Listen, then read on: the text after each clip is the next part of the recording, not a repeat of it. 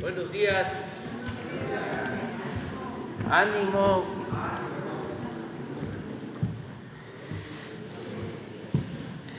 Bueno, pues eh, tenemos una agenda un poco cargada, pero vamos a, a ser breves para tener tiempo a preguntas y respuestas.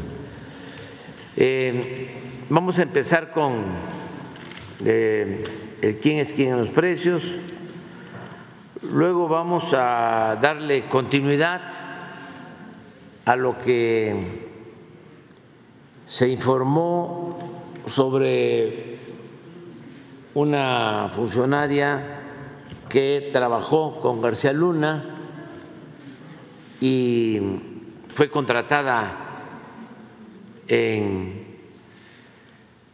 la Suprema Corte de Justicia y quedamos de que el licenciado Pablo Gómez, eh, titular de la Unidad de Inteligencia Financiera, iba a traernos información sobre este tema, ampliar la información. Y luego vamos a informar sobre el tren Maya. Nos da mucho gusto que nos acompañen los gobernadores de eh, Chiapas, Rutilio Escandón, Cadenas, y el gobernador de Tabasco, Carlos Manuel Merino Campos. Nos acompañan y vamos a informar sobre el tramo 1 del tren Maya. Recuerden que son siete grandes tramos. Uno es el de Palenque a Escárcega, luego de Escárcega hasta los límites con Yucatán, pasando por Campeche, exactamente llega de Escárcega a Calquiní, eh, luego otro que es de Calquiní, pasa por Mérida y llega a Izamal, ese es el tercero, el cuarto es de Izamal a Cancún, el quinto es de Cancún a Tulum, el sexto es de Tulum a Chetumal y el séptimo es de Chetumal a Escárcega, que son los 1.554 kilómetros. Entonces, el informe de hoy es el tramo 1, Palenque, Escárcega. De modo que ya iniciamos con Ricardo. Buenos días, señor presidente. Muy buenos días a todas y a todos ustedes. ¿Quién es quién en el precio de los combustibles? Tenemos que la gasolina regular la semana pasada en nuestro país tuvo un promedio de 22 pesos con 20 centavos el litro la gasolina premium 24 pesos con 36 centavos el litro y el diésel 23 pesos con 62 centavos el litro. El 18 de mayo el precio internacional de la mezcla mexicana de petróleo 63 dólares con 77 centavos de dólar el barril. Por tanto, el incentivo fiscal es bajo porque ha bajado el precio del petróleo afortunadamente es del 20.6% para el IEPS del cero para eh, el, del IEPS en, el, en, la regular, cero para eh, la premium y 1.5% para el diésel. Sin embargo, a pesar de que baja el incentivo fiscal, ustedes pueden ver que los precios están prácticamente iguales a lo largo del año en 22 pesos con centavos la premium, en 23 pesos con centavos eh, el diésel y en 24 pesos con centavos la, premium. Entonces, si ustedes se fijan en el país, así pueden saber si está económica la gasolina eh, para cuando ustedes la compren o el diésel. Si está en 22 y centavos, 23 y centavos, 24 centavos, está en precio.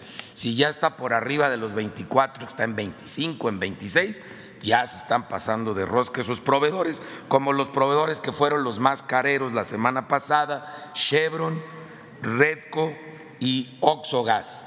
Y podemos ver que atrasito de Oxogas va Petroseven yo creo que Oxogas y Petroseven ahí se andan peleando ser los más careros, sobre todo del norte del país. Ojalá concursaran entre ellos por ser los más económicos, como es el caso de G500, BP y ExxonMobil, que los tres son aliados de los consumidores, son los que dieron más barato el combustible la semana pasada. En la, en la región eh, del norte, que fue la región en la que dieron más caro, fue Petroseven en Monterrey, Nuevo León, con 24 pesos 79 centavos el litro de la regular. Acuérdense que el promedio está en 22 pesos y unos centavos.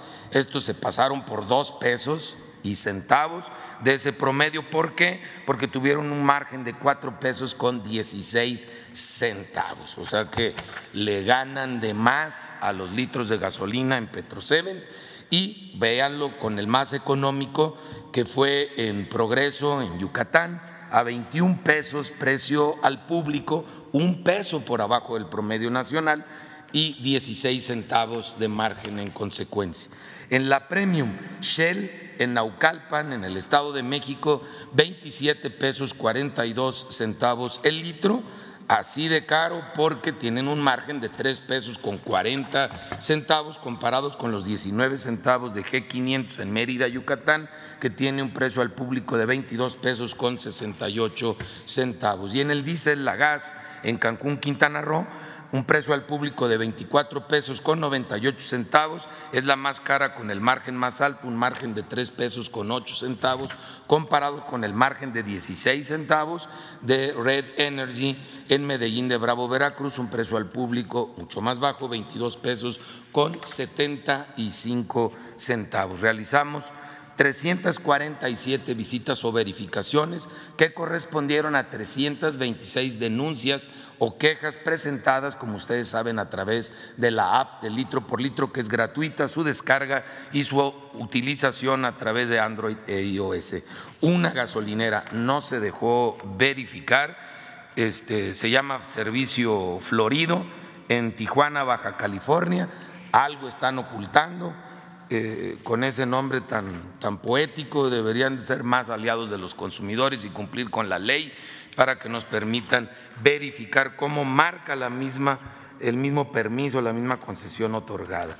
También seguimos revisando los servicios sanitarios que estén limpios y que de preferencia no los cobren. Vamos a ver ahora el gas LP, donde con corte el 17 de mayo el precio internacional convertido a kilos y a pesos fue de 19 pesos con 87 centavos, una clara tendencia a la baja, la pueden ver en la gráfica a lo largo de los últimos meses, eso es bueno para el mundo entero y en especial para nosotros en México, en donde ha venido bajando el precio internacional del gas. Si lo vemos ese mismo día, en, eh, lo que, en lo que son convertidos a, litros y a pesos fue de 10 pesos con 78 centavos, mientras que el promedio en México en las 220 regiones fue de 17 pesos con 61 centavos el kilo para cilindros de gas y de 9.50 por litro para tanques estacionarios, aquí sí incluso muy por debajo de los precios que tuvimos el año, el año pasado y a pesar de ello seguimos encontrando aliados de los consumidores que aún así dan por debajo del precio máximo y tenemos ejemplos en Jalisco, en el Estado de México y en Nuevo León, como es el caso de distribuidora Gas del Cañón, que muchas veces ha sido aliada de los consumidores, en Villa de Guerrero, Jalisco, un precio al público de 10 pesos 53 centavos el litro, cuando el precio máximo en su región es de 11 pesos con 40 centavos. Y también esta misma distribuidora Gas del Cañón tiene un precio por abajo del de su región, el más bajo, a nivel nacional en Villa Guerrero, Jalisco, 19 pesos con 50 centavos el kilo, cuando el precio máximo de su región es de 21 pesos con 12 centavos. Bien, por estos aliados de los consumidores, realizamos 862 visitas o verificaciones, todos cumpliendo al 100% con los precios máximos, incluso algunos por abajo, como ya lo hemos mencionado, y inmovilizamos un vehículo que no estaba calibrado, asimismo dos instrumentos de medición que no estaban calibrados y 2.4% de cilindros en mal estado. Recuerden, no reciban cilindros en mal estado porque ponen en riesgo su vida y la vida de sus familias, la integridad de su casa.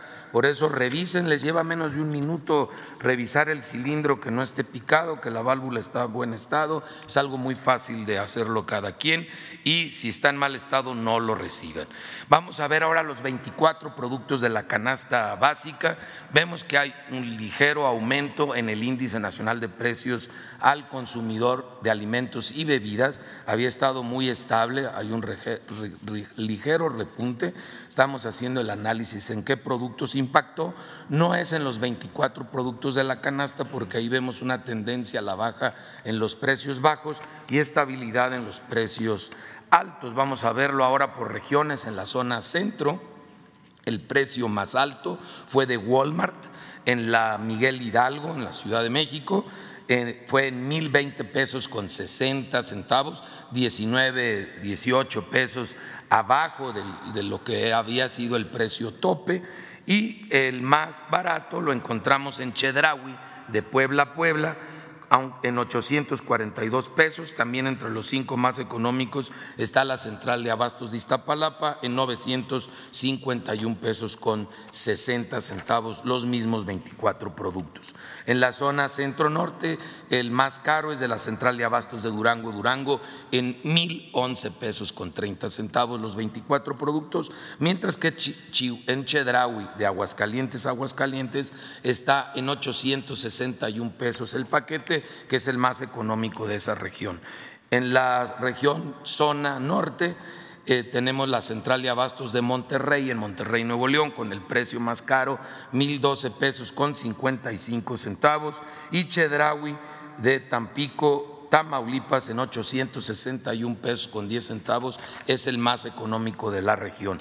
Por último, en la zona sur-sureste, la central de abastos de Mérida, en Mérida, Yucatán, tiene el precio más caro, no solo de su región, sino otra vez de todo el país, en 117 pesos con 10 eh, centavos. Abusan en esta central de abastos más de casi 200 pesos de diferencia con el más económico de la región, que es Chedraui en Veracruz, Veracruz, en 844 pesos con 30 centavos. Esta semana quien dio los mejores precios fue Chedraui. Muchas gracias por ser aliados de los consumidores.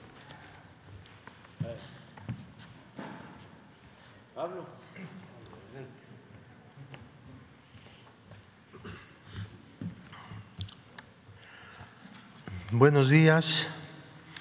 Con el eh, pedido del presidente, estamos aquí para dar a conocer las erogaciones que se hicieron ya por servidor público que firmó contrato con la trama corrupta de García Luna. Eh, estos contratos son relevantes porque fueron hechos con las mismas empresas durante dos sexenios consecutivos. El sexenio de 2000, primero de diciembre de 2006 al 30 de noviembre de 2012 y el sexenio que va del 6 al 12. El primero de ellos, que fue eh, pues encabezado por Felipe Calderón y el segundo fue encabezado por eh, el último presidente anterior que tuvimos en nuestro país. ¿Me prestas, Peña Nieto, me prestas mi hoja?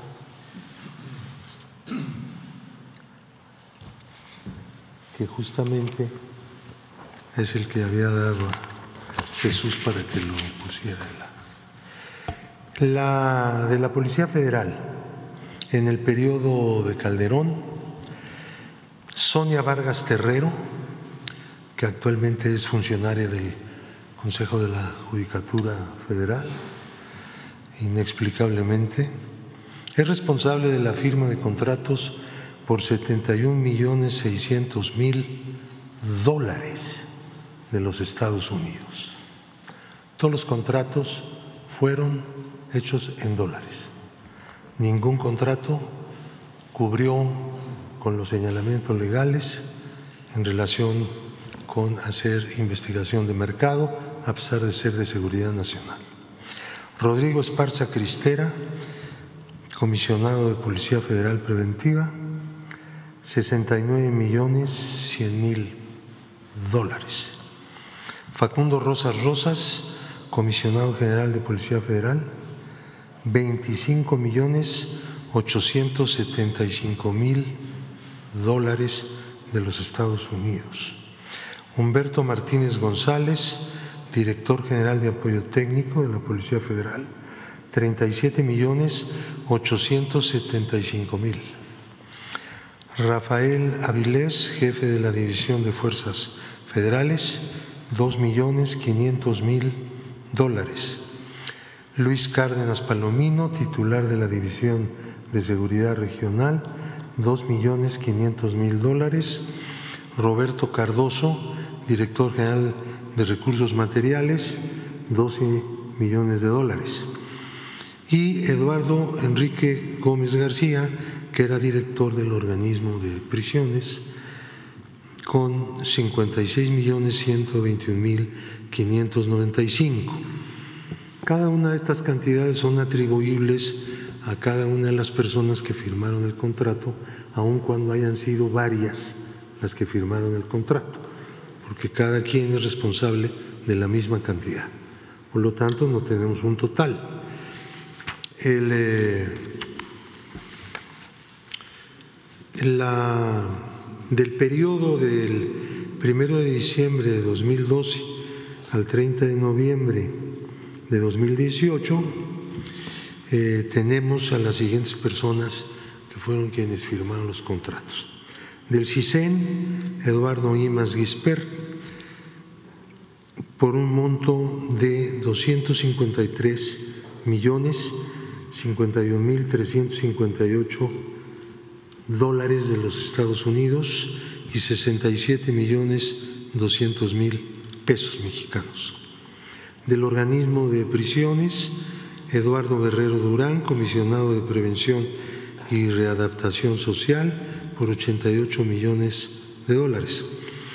Eh, José Alberto Rodríguez Calderón, como comisionado de Prevención y Readaptación Social, 26 millones 850 mil dólares y 221 millones 400 mil pesos. De la Procuraduría General de Justicia de la Ciudad de México, Octavio Medina Estrada, que era oficial mayor, 26 millones 666 mil 666 pesos 60 centavos. Raúl Mata Soria, como director general de programación y organización presupuestal, 26 millones 666 mil 666. Todos estos son el mismo contrato. Por eso se repite la cantidad, aunque fueron cuatro quienes firmaron el mismo. María Dolores Rojas Soto, como directora general de Recursos Materiales y Servicios Generales, y Enrique Salinas Romero, como director general de Política y Estadística Criminal. Ahora bien, como ustedes pueden este, suponer, todas estas erogaciones que se hicieron a, un, a una sola holding, a un conglomerado, un consorcio de empresas dirigido en Estados Unidos por Mauricio Samuel Wember López e Israel Limban, que son quienes suscriben gran cantidad de estos contratos, desde luego los primeros. Eh, estos primeros son para sistemas de rastreo, localización, básicamente localización de redes celulares, eh, un sistema que se llama Safe City, instalado supuestamente, que no lo fue, en Ciudad Juárez, eh, y todos de la empresa Numbab y otras empresas que son parte del mismo consorcio, tanto en el sexenio de Felipe Calderón como en el sexenio de Enrique Peña Nieto. La, vamos a entregarles cada uno de los contratos, una pequeña nota para referir qué fue lo que amparó cada contrato. Eh, estamos hablando de un gigantesco mecanismo de exacción de dinero público que ronda los 700 eh, millones de dólares. No es una cantidad menor, es una cantidad muy grande. El gobierno mexicano, como ya se ha informado, ha acudido a los tribunales civiles del estado de Florida, en donde se encuentra gran cantidad de, estas, de estos bienes y de este dinero en procura de que a través de un juicio civil sea restituido a México todo este, todos estos recursos. El, eh, el, juicio fue admitido y va a llevarse a cabo por parte de una corte de Florida que en este momento se ha detenido porque hubo una apelación presentada por la defensa de los demandados que está por resolverse próximamente y esperamos que no haya ningún problema. Los demandados están sosteniendo que el tribunal no tiene competencia, pero de acuerdo con la ley local, no, no solamente una ley federal de Estados Unidos, sino también una ley del Estado de Florida donde se está llevando a cabo esto. El Estado de Florida tiene competencia para este, la, la demanda de la restitución de bienes que son producto de actividades ilícitas llevadas a cabo en el extranjero, pero realizadas, invertidas o lavadas, drenadas en el estado de Florida.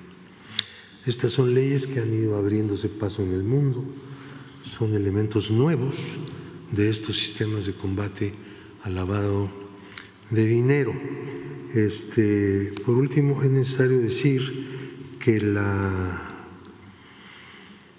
que las personas que he mencionado se forman parte de, de las denuncias presentadas o están dentro de las denuncias presentadas ante la Fiscalía General de la República.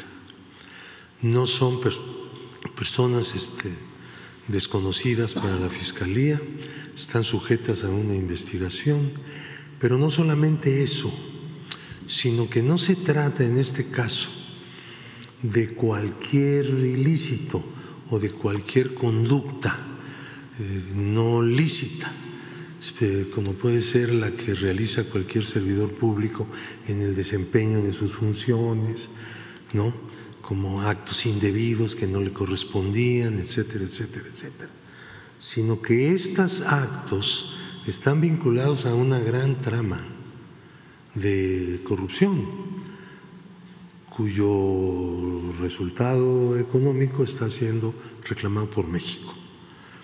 Y nosotros esperamos que toda esta trama también se abra en un juzgado penal mexicano. Eh, creo que ya debió haber ocurrido eso, pero estamos insistiendo de parte del gobierno federal a través de la Unidad de Inteligencia Financiera y a través de la Procuraduría Fiscal para que pues, esto sea debidamente procesado y todas estas personas están eh, por completo involucradas porque fueron las quienes personalmente firmaron los contratos y por lo tanto autorizaron las erogaciones.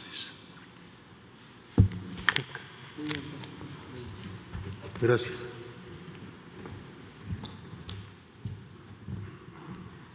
Muy buenos días a todas, a todos. Con su permiso, señor presidente. Informaremos sobre el tramo 1, pero brevemente haremos un recordatorio sobre la obra completa. El tren Maya es un proyecto prioritario del Gobierno de México que va a generar desarrollo con justicia y permitirá apreciar la riqueza arqueológica, la belleza natural, la grandeza humana del sureste mexicano. Son 1.554 kilómetros de vía que serán recorridos en 42 trenes modernos, cómodos y seguros, los cuales harán escalas en 20 estaciones y 14 paraderos. Contempla el mejoramiento de 26 zonas arqueológicas, así como la apertura de nuevos sitios y museos para admirar mucho, mucho mejor el esplendor de la cultura maya y los hallazgos durante la obra. El tren Maya es absolutamente responsable con el medio ambiente, pues viene acompañado del programa Sembrando Vida para la, reforestación del sureste con 500 millones de árboles. También se amplían las áreas protegidas, con lo cual el sureste mexicano tendrá la reserva natural más grande de México y la segunda después del Amazonas. Los pasajeros del tren Maya tendrán amplia conectividad, pues en toda la ruta existen aeropuertos internacionales a los que se sumará la nueva terminal aérea de Tulum. También serán modernizados los aeropuertos de Chetumal y Palenque. El nuevo transporte ferroviario se complementará con seis hoteles Tren Maya ubicados muy cerca de las zonas arqueológicas, lo que será una experiencia única en el mundo. Viajar en el Tren Maya será muy seguro, pues la Guardia Nacional vigilará por tierra, aire y las vías, estaciones, paraderos, zonas arqueológicas, aeropuertos, hoteles e incluso al interior de los vagones. En el tramo 1 se sigue avanzando los trabajos en los 226 kilómetros que van de Palenque a Escárcega y que pasan por siete municipios de Chiapas, Tabasco y Campeche. Avanza también el mejoramiento de tres zonas arqueológicas, la modernización del aeropuerto de Palenque y la construcción de un hotel Tren Maya también en el municipio de Palenque.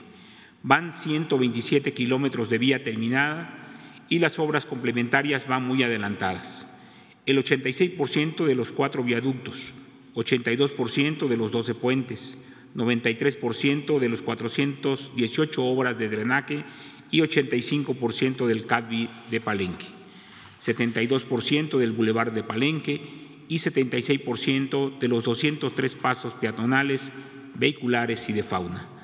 Tendrá esta obra, todas estas obras han generado 13 mil empleos en el tramo 1 y ya se tiene el 100% del riel requerido, el 90% de los durmientes y 92% del balasto.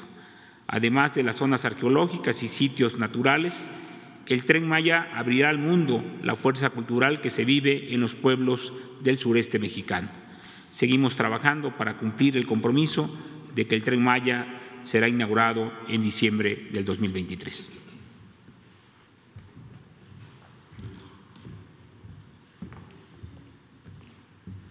Buenos días. Con su permiso, señor presidente, vamos a reportar los avances del tramo 1.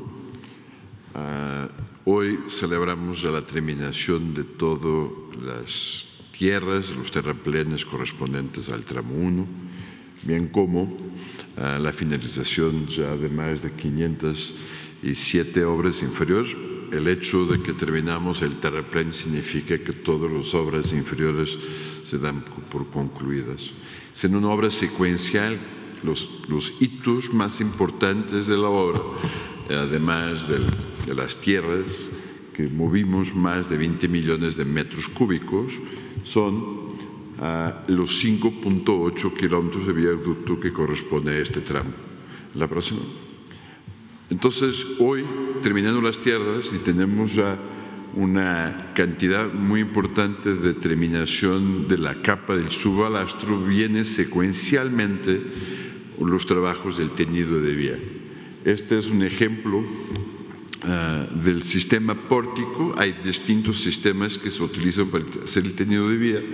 Este sistema nos garantiza un rendimiento bastante importante diario para lograr el compromiso de terminación.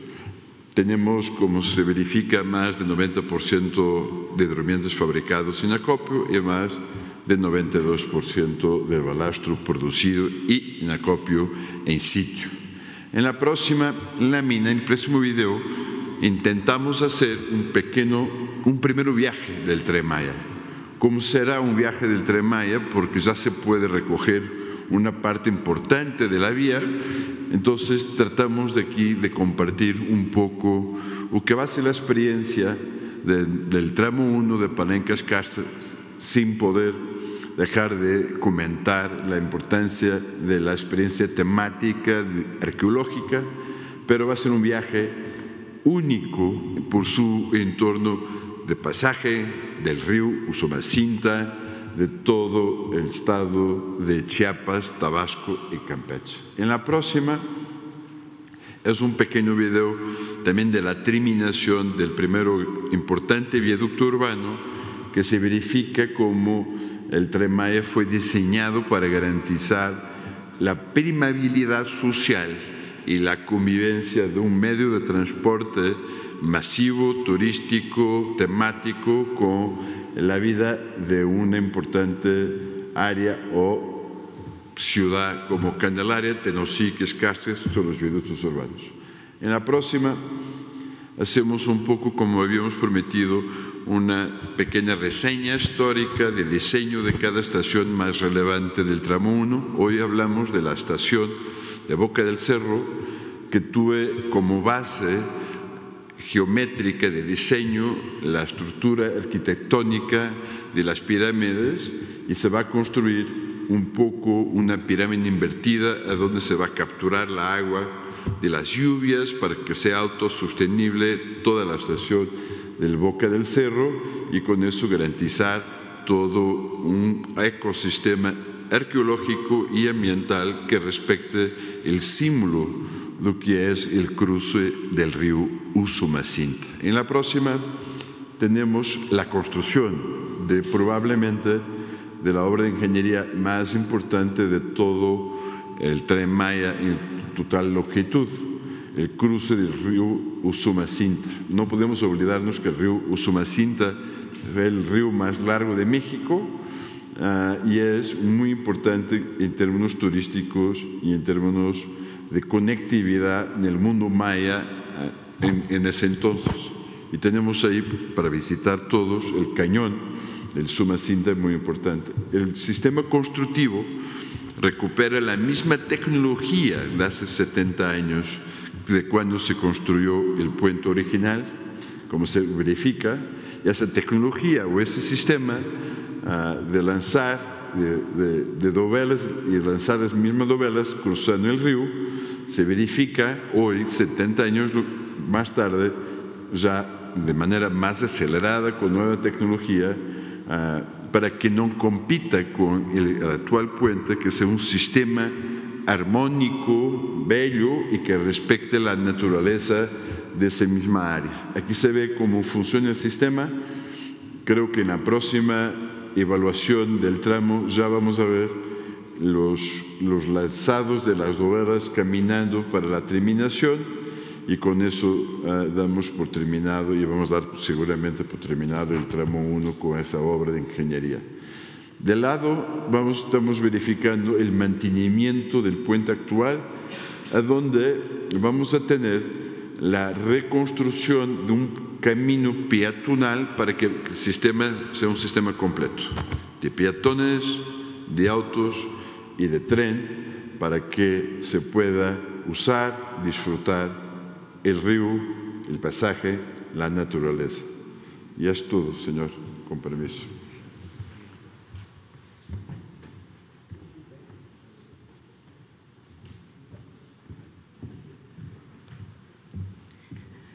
Muy buenos días a todos, muy buenos días, señor gobernadores, muy buenos días.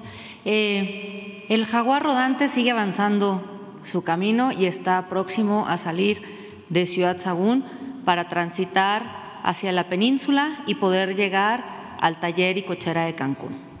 Eh, aquí vemos el número de trenes que tenemos, un recuento muy rápido, son 42 trenes 219 coches en tres composiciones diferentes, 31 trenes estándar, 8 trenes restaurantes, 3 trenes de larga distancia, algunos de ellos de 4, otros de 7 vagones. En estas composiciones y con estas fechas de entrega, el primer tren se estará entregando, como bien lo hemos dicho, el 8 de julio en el taller y cochera de Cancún y se seguirá avanzando en la entrega de trenes. En la siguiente lámina podemos ver cómo vamos avanzando en la producción. Cada coche de este tren tiene más de 10 mil partes diferentes. 10 mil. Entonces, no es que se vaya haciendo un solo tren. Hoy en día estamos fabricando del tren 1 al 5 y tenemos ya los suministros y el equipamiento para eh, la construcción de los trenes 6 al 10 y de esta forma poder ir avanzando con las fechas que les estamos presentando e ir construyendo eh, los distintos eh, tipos de trenes. Todo esto con manos mexicanas, 72% de contenido nacional, un tren para México hecho en México, producido en Ciudad Sagún. Aquí en la siguiente lámina podemos ver algunas imágenes de cómo va avanzando el tren.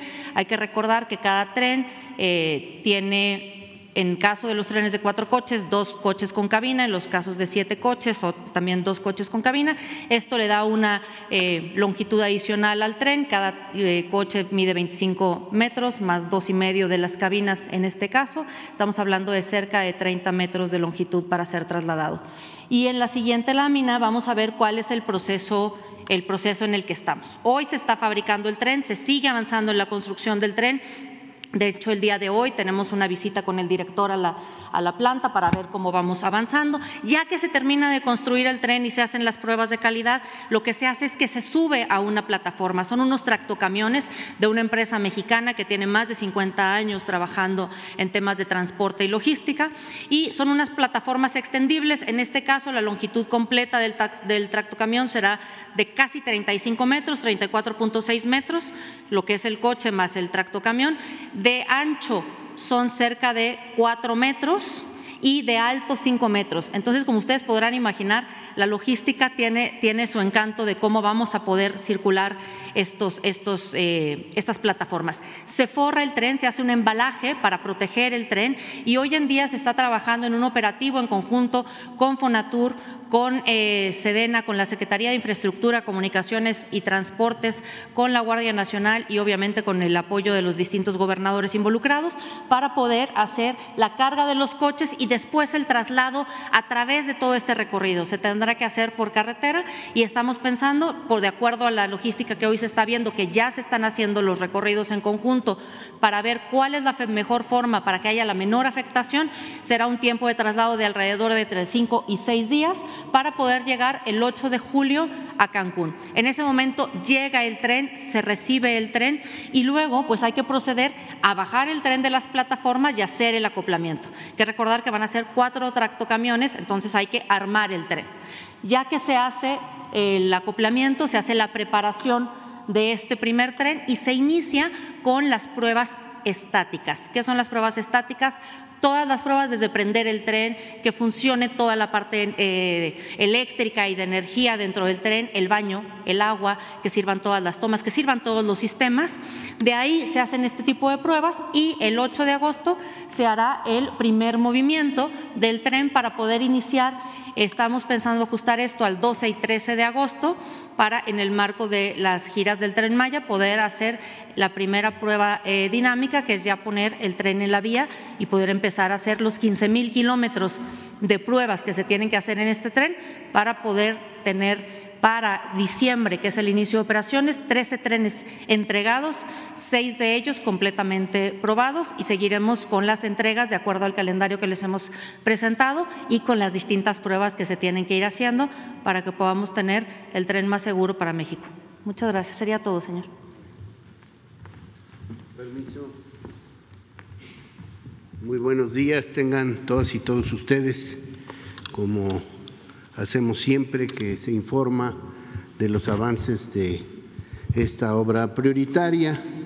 Nos hacemos cargo de que no solo se trata de un sistema de movilidad, sino de todo un proyecto de desarrollo social y cultural que también tiene que hacerse cargo de la recuperación, el cuidado, la difusión y el disfrute social de nuestro patrimonio arqueológico. Señor presidente, muy buenos días, gobernadores, compañeras y compañeros de este gran equipo de trabajo, amigos de los medios.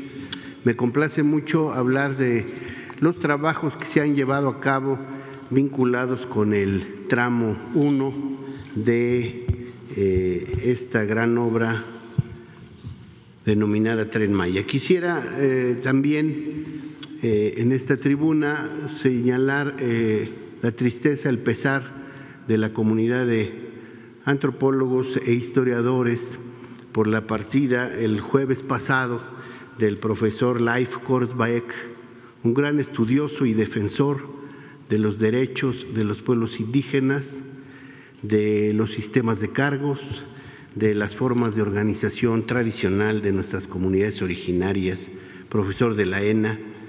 Y el sábado eh, partió Ann Seifers, una de las más importantes estudiosas de la cultura olmeca antigua de la UNAM, y el domingo Paul Smith, también investigador del Instituto de Investigaciones Antropológicas de la UNAM, un arqueólogo muy reconocido entre todos nosotros.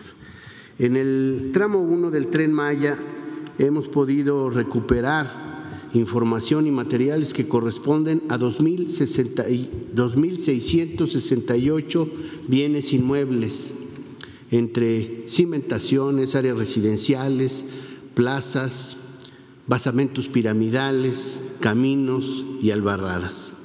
220 bienes muebles relativamente íntegros, entre vasijas, figurillas, elementos de piedra, de lítica y diferentes elementos también de la vida doméstica como metates. 270.347 fragmentos de cerámica que, no obstante, que pueden parecerles a ustedes solamente tepalcates, tienen una enorme información sobre los sistemas de poblamiento, la vida doméstica, las condiciones de, de vida y los sistemas de intercambio y comercialización. 177 enterramientos humanos y 38 rasgos naturales asociados a la presencia de grupos humanos. Comentarles que ya nuestro amigo João Pedro eh, hablaba de la gran ingeniería que hay en Boca del Cerro. No solamente se han tenido que hacer cargo de este nuevo puente y el cuidado del puente anterior, sino también Tuvimos que requerirles que ese talud que vieron ustedes en las imágenes lo pudieran verticalizar para poder resguardar, salvaguardar un sitio arqueológico que se encuentra precisamente en la cima del cerro que le da nombre a esta cañón de Usumacinta. Y ahí encontramos importantes hallazgos correspondientes a enterramientos y algunos altares que nos dan mucha información sobre la cuenca de Usumacinta y su poblamiento por los antiguos mayas. Pasamos a la que sigue. En Palenque, Chiapas, el CADBI, eh, es decir, el Centro de Atención a Visitantes, lleva un 93% de avance en cuanto a la obra en sí, 85% si tomamos en cuenta algunas otras obras adicionales y el mobiliario que va a requerir este centro de atención. La que sigue, también en Palenque, Chiapas, hemos llevado adelante importantes tareas de investigación y conservación de las que pronto daremos cuenta. Eh, llevamos el 70% de trabajos de investigación y conservación que probablemente se puedan extender, dado que el presidente ha planteado la posibilidad de que los arqueólogos puedan seguir trabajando en esta y en otras zonas arqueológicas. Tenemos un 70% de avance ponderado en las tareas de investigación y un 50% en tareas de conservación, restauración de elementos y decoraciones arquitectónicas. En el caso de los museos, del museo, perdón, la rehabilitación del museo, llevamos un 15% ponderado de avance. La que sigue. Pasaríamos a Moral Reforma en el estado de Tabasco. Eh, llevamos un 30% en las tareas de investigación y conservación, destacando la recuperación de restos óseos de 31 individuos que estaban eh, relacionados con un altar en el que se ha estado trabajando. Llevamos el 10% de actividades de mantenimiento mayor y estamos por iniciar el centro de atención a visitantes. La que sigue sería la zona arqueológica del Tigre en el estado de Campeche, en donde llevamos un 55% de avance en las tareas de investigación y conservación y estamos por iniciar el centro de atención a visitantes. Al final, esta última lámina, la que sigue, muestra algunos hallazgos muy relevantes como estos eh, cuchillos excéntricos de pedernal que se encontraron en el contexto precisamente de las ofrendas que corresponden a los enterramientos que acabo de referir. Eh, quisiera presentarles también eh, el video que, que le presentamos al señor presidente en la última gira, el último recorrido por el tren Maya. Siempre presentamos algún video que tengo entendido que han sido muy bien recibidos por el público para que puedan reconocer la enorme riqueza arqueológica, la enorme fuerza y profundidad simbólica, histórica y cultural de la gran nación maya del pasado y del presente. Adelante.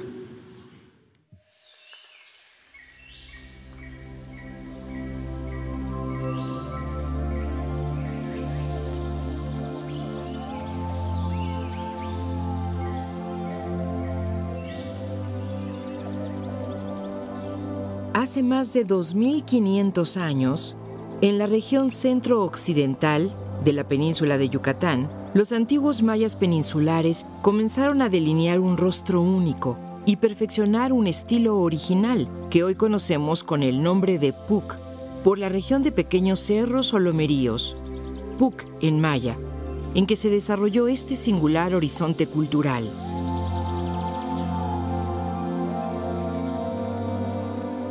Uxmal fue la ciudad más imponente de esta región y una de las más influyentes urbes mayas que emergieron en la península de Yucatán, que empezó a desarrollarse desde el siglo IV antes de nuestra era y mantuvo su vigencia hasta el siglo IX de nuestra era. Se estima que en su momento de esplendor albergó a cerca de 20.000 habitantes y alcanzó una extensión de alrededor de 12 kilómetros cuadrados, llegando a convertirse un importante centro económico y político en la región, subordinando a ciudades y pueblos aledaños.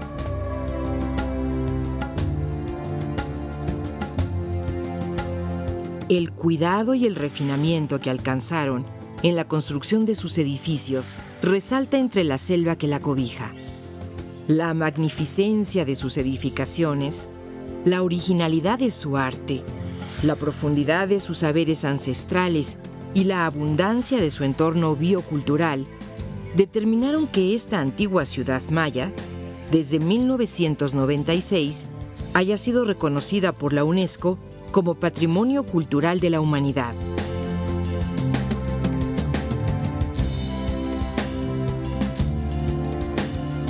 La estrecha relación que los antiguos mayas mantuvieron con su entorno natural no se basaba en criterios utilitarios, sino en una cosmovisión centrada en la convicción de que hay que devolver a la tierra y a todos los seres que la habitan lo mucho que nos dan para sustentar la vida de las personas, que estamos hechas de maíz, que a su vez es creación divina y resultado del trabajo de la milpa.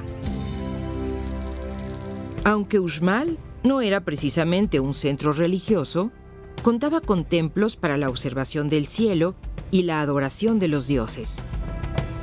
Hermosos edificios que han sobrevivido al paso del tiempo, tales como la Casa del Adivino, el Cuadrángulo de las Monjas, el Palacio del Gobernador, la Casa de la Vieja, la Casa de las Tortugas o la Casa de los Palomos.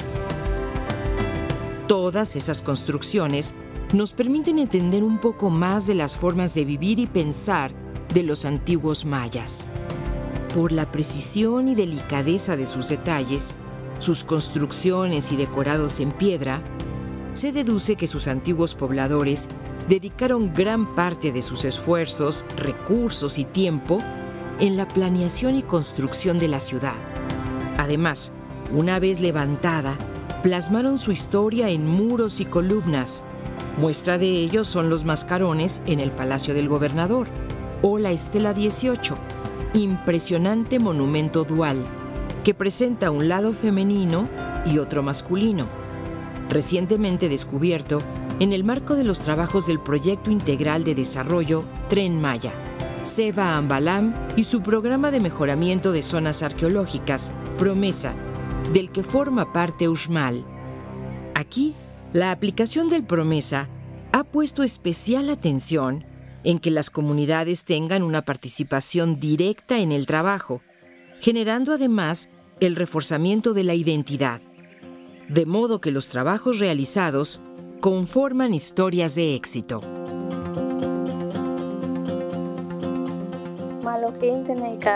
María Lidia, Reinalda, Angélica, María Elise Cristina, Nancy, Graciela, Tenicaba, tener Sebastiana.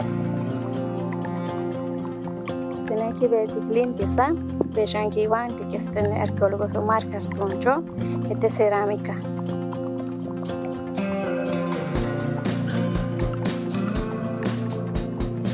Este y pintar tikto ne chen gange mene arqueólogo so recibe ni pintarte. Sa un número y le tunto siempre iba orgullosa que este uchbe maya obeyo tume tulaka basho me move pues tan tocarte que era delicate de estar trabajando acá porque esto es prácticamente es nuestro patrimonio. Estoy rescatando cada uno del trabajo que ellos han realizado.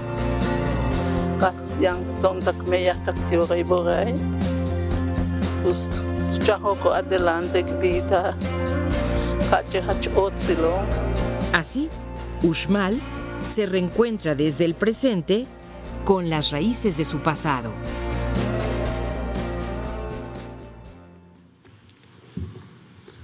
Muchas gracias.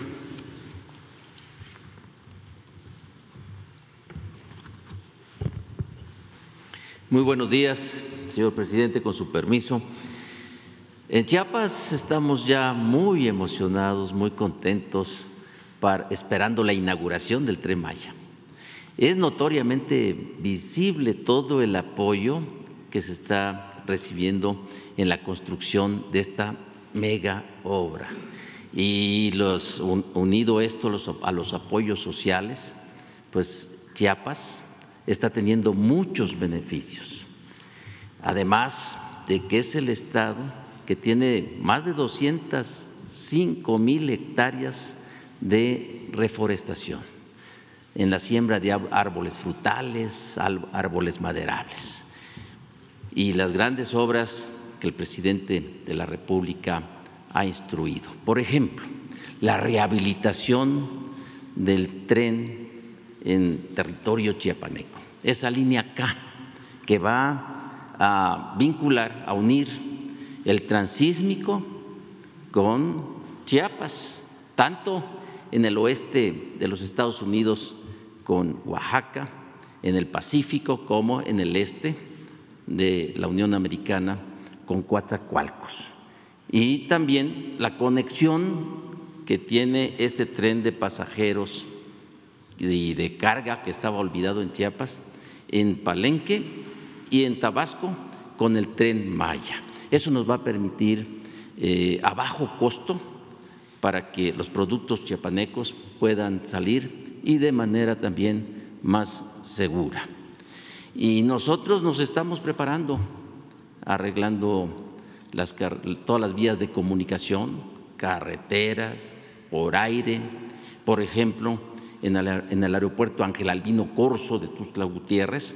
Este año también vamos a inaugurar el hangar de carga que va a establecer a este aeropuerto como un centro logístico para la comercialización con el sur sureste y también con los hermanos países de Centroamérica. Este va a desarrollar un centro logístico desde Tuzla Gutiérrez hasta Panamá. No hay duda, señor presidente, que el tren Maya es una obra muy importante porque no se inaugura y ya cada tiempo rompemos récord en el número de empleos en Chiapas, en el crecimiento económico. Todo esto es gracias a la gracias a su liderazgo que da como resultado la consolidación de la cuarta transformación como una verdadera revolución de las conciencias y el humanismo mexicano. Muchísimas gracias, señor presidente.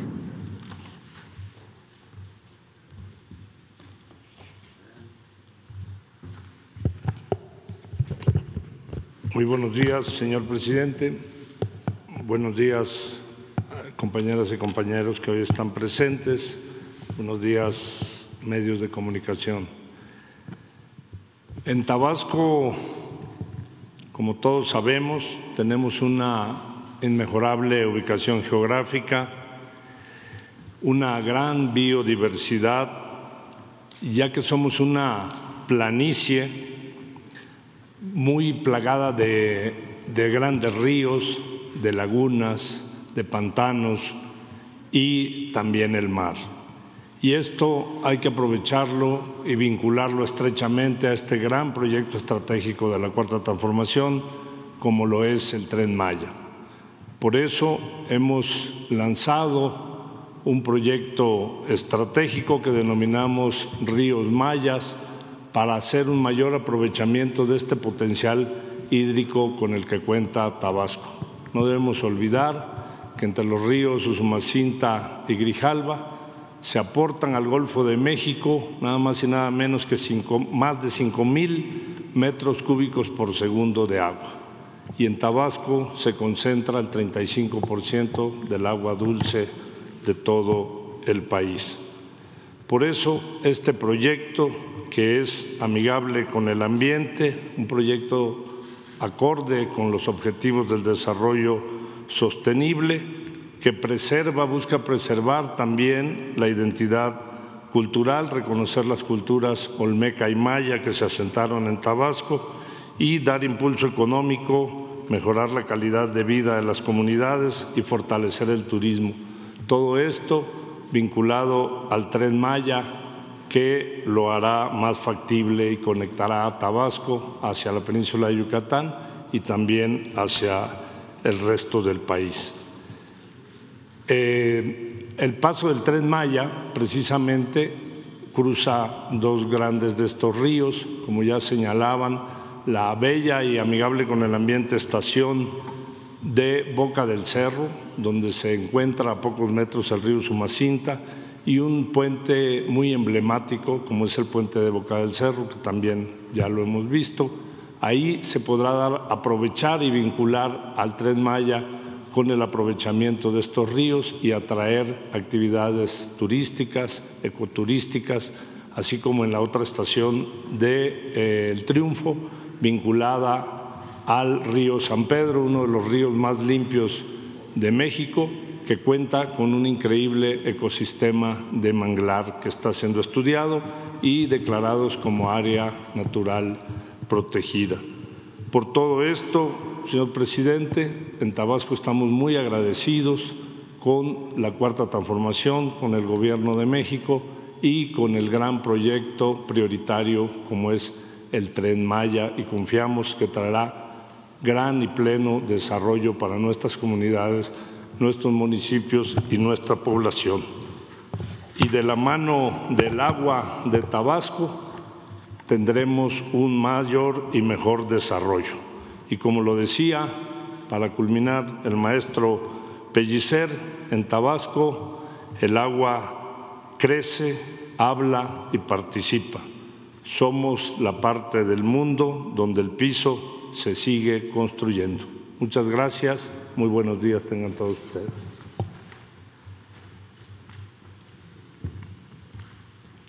Bueno, pues ya este, comenzamos.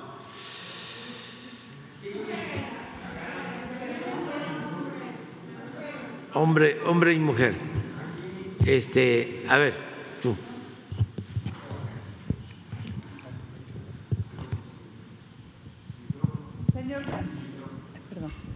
Señor, presidente, muy buenos días. Soy Tere Mora Guillén, corresponsal del de diario eh, del Golfo y del diario del Istmo de Veracruz. Señor, eh, yo le quiero hacer en esta ocasión tres preguntas. La primera de ellas es eh, sobre la presa Yuribia. A principios de la década de los 80, al sur de Veracruz, en numerosas colonias de Coatzacoalcos y Minatitlán, se quedaban sin agua hasta más de dos semanas, lo que generó movilizaciones sociales para captar la atención de los gobiernos estatal y municipal. El problema es tan añejo como el reclamo de los pobladores de Tahuicapan, que por razones culturales y de usos y costumbres se han opuesto a que se lleve agua de la zona a estos municipios. Se trata de 64 kilómetros de tubería de acero que transportan el agua y que ha ocasionado serios conflictos principalmente por el derecho que les confieren tratados internacionales sobre los terrenos que han ocupado ante su inconformidad para ceder su agua, se les ofreció a cambio obras públicas que eleven su bienestar entre autoridades estatales, municipales y lugareños. Se acaba de firmar un acuerdo para la liberación de la presa Yuribia. En realidad, la Yuribia no es suficiente para abastecer a la población actual y mucho menos bajo la perspectiva de desarrollo industrial y como consecuencia de población de la zona. De manera que se tiene que pensar en cómo potabilizar el agua que existe en la región para dar abasto para una nueva red de abasto del agua. Se pretende un proyecto con la inversión de los ayuntamientos de Coatzacoalcos y Minatitlán, además de entregar recursos por varios millones a ejidatarios de Tatahuicapan. Diríamos, presidente, que esto es constante en cada administración estatal que llega cada cambio de gobiernos municipales persiste el conflicto. ¿Cómo ponerle una solución definitiva a esta situación y garantizar así el abasto del agua potable en la zona sur de Veracruz? Sería la primera pregunta, señor. Sí, hay que buscar este un acuerdo con las comunidades de donde se lleva el agua hacia Coatzacoalcos Siempre ha habido ese problema.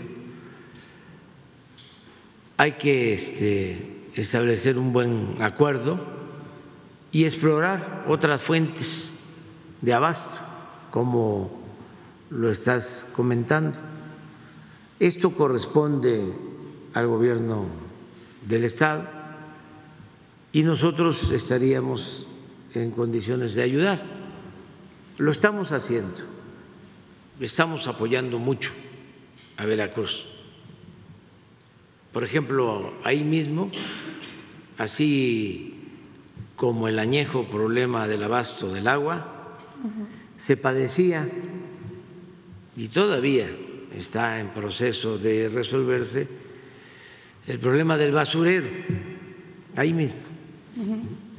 Y ya se está avanzando antes de que termine nuestro gobierno va a quedar resuelto, que era un foco de contaminación en Minatitlán, en Coatzacoalcos, en toda esa región. Entonces, lo mismo para el caso del agua.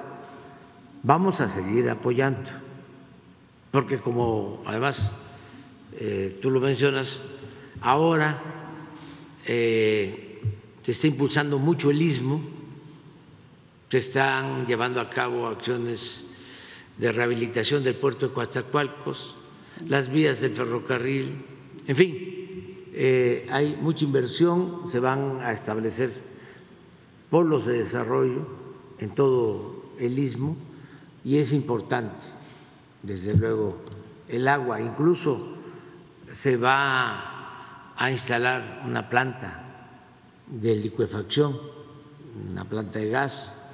Ya está el compromiso para eh, continuar con un gasoducto marino de Tuxpan a Coatzacoalcos, son muchos proyectos y sí vamos a seguir atendiendo el problema del agua.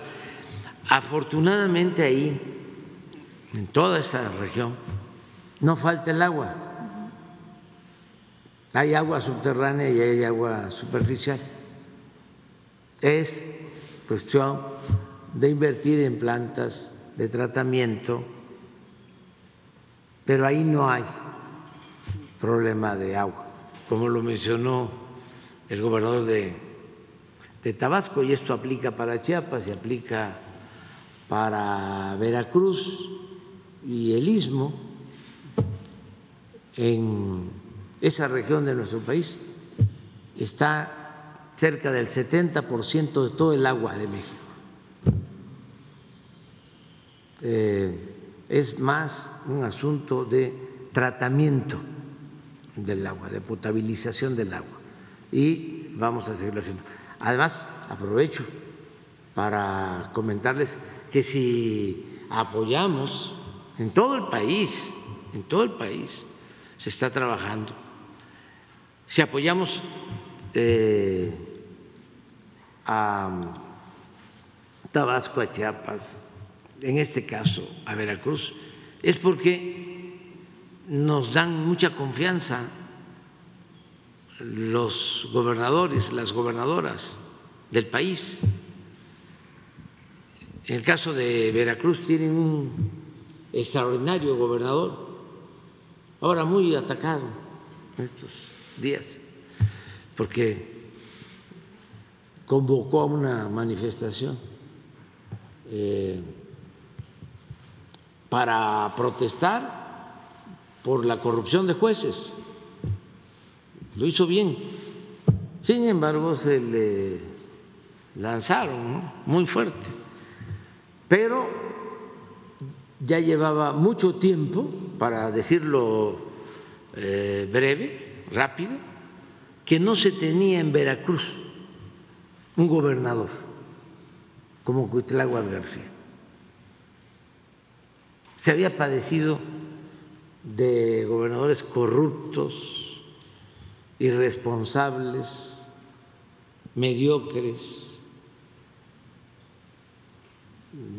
uno tras otro. Y ahora este, llega a Cuitlagua y es distinto. Nada más para decirlo con mucha claridad, no es rata no es corrupto. Y eso hace la diferencia, porque un buen gobierno depende en más del 90% de la honestidad de los gobernantes. Ya todo lo demás es accesorio, es complementario. Pero lo importante es la honestidad. Si llega un gobernador con el único propósito de robar, imagínense, ¿qué se puede hacer? Y eso es lo que pasaba en Veracruz. Un estado rico con pueblo pobre, porque todos se lo robaban grandes residencias en México, en el extranjero, yates, aviones. Una vergüenza. Por eso estoy muy contento con mis paisanos veracruzanos, porque demostraron de que no se dejan chorear ya llevaban algún tiempo. Y yo decía, ¿qué pasa? Si este pueblo es de los más avispados de México, ¿cómo es que se dejan jugar el dedo en la boca? ¿Cómo es que se dedican a aplaudir? Si los están saqueando. Y bueno, como decía Lincoln, al pueblo se le puede engañar una vez, dos veces, pero no se le puede engañar toda la vida. Lo celebro. Y lo mismo acaba de pasar en Tamaulipas. Uy, los que gobernaban Tamaulipas. Ay, nanita.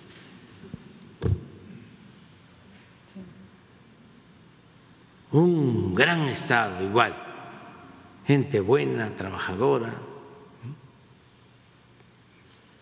mucho pueblo para tan poco gobierno.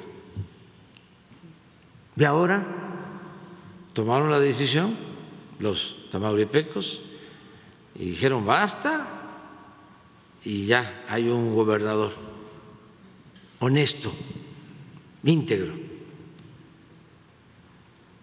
Eso es muy importante. Quien gobierna. Ahí está la clave de todo, porque no debemos de olvidar este es un asunto polémico. Siempre lo he sostenido y algunos eh, o no están de acuerdo o se quedan callados. Pero siempre he sostenido que el principal problema de México era la corrupción el principal problema. Porque preguntaba yo, ¿cuál crees tú que es el principal problema de México? La inseguridad. Sí, sí, sí, claro. ¿Pero por qué la inseguridad? Por la corrupción.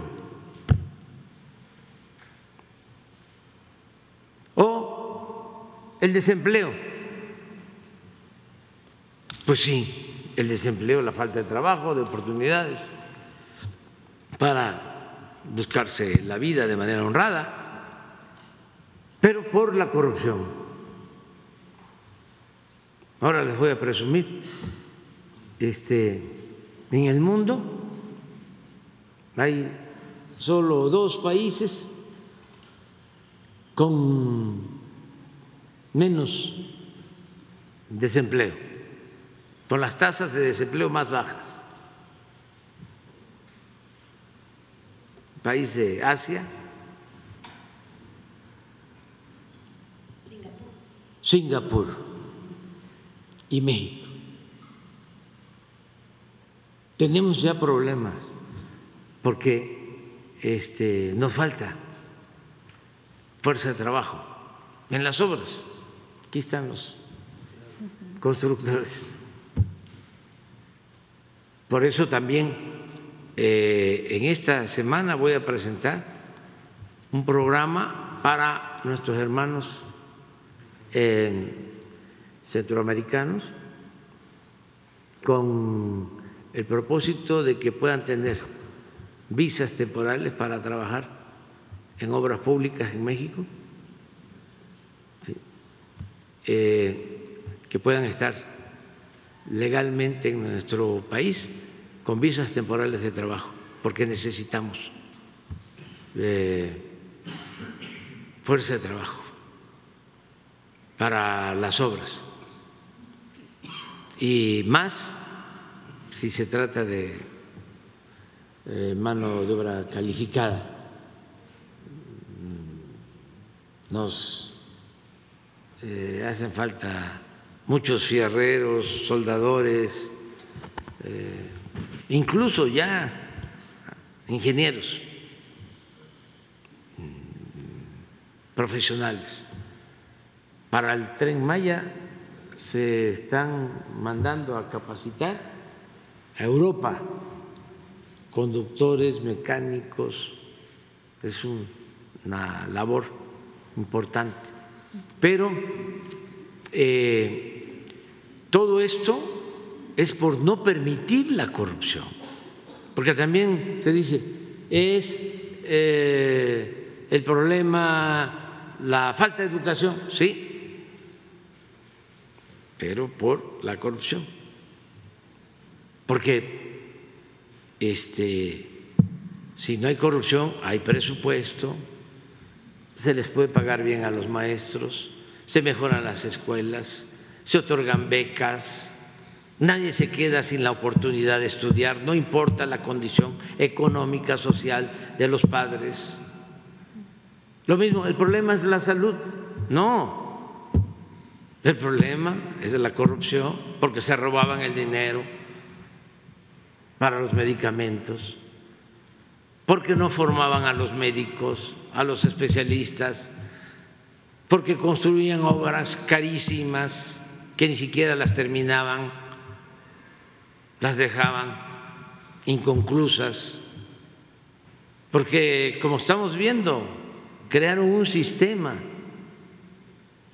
porque eran muy buenos para tramar y hacer negocios, porque los maleantes no solo piensan, traman. Eh, y crearon este sistema de las los que se llaman asociaciones públicas privadas, que era la privatización de todo, de las carreteras, de los puertos, de los aeropuertos, de los hospitales, que hay que estar pagando. Este, a empresas, hospitales del ISTE, del seguro, bueno, los reclusorios privatizados, el mantenimiento de las carreteras. Entonces, si todo eso se ordena,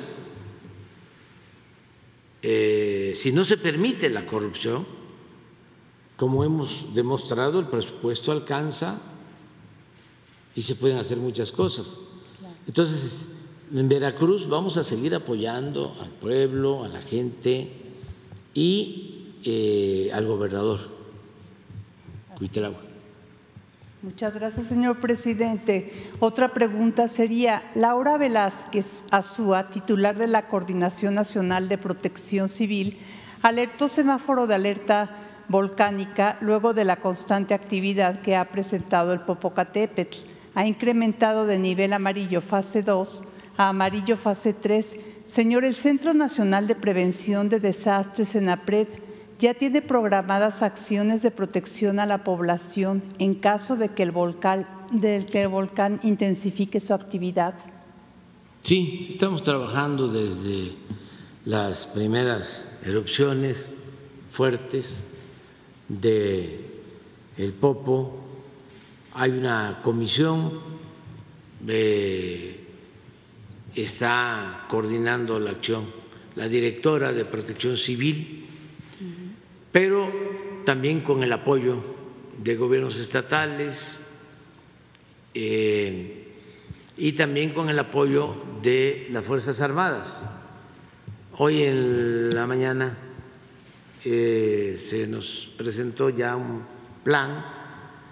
Eh, aprovecho para decirle a la gente que de acuerdo a los expertos, todavía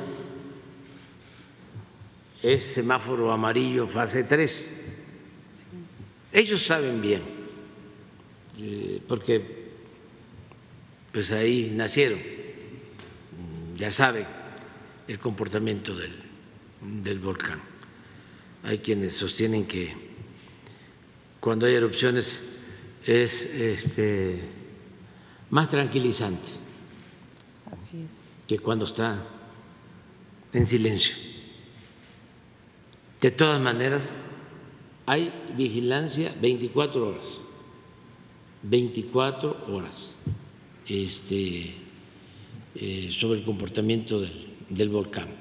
Decirle eso a la gente, que estamos pendientes, eh, y eh, en acciones preventivas, como lo establece semáforo amarillo, fase 3 todavía semáforo amarillo. Y en las labores eh, preventivas, pues ha estado en comunicación la directora de Protección Civil con los gobernadores de Puebla, con los gobernadores de Morelos, con los gobernadores del Estado de México.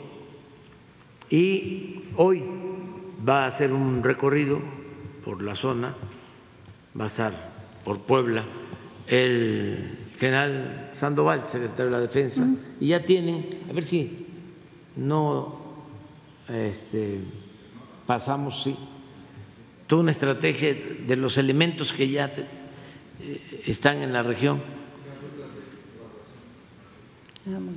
Tenemos 7.275 elementos.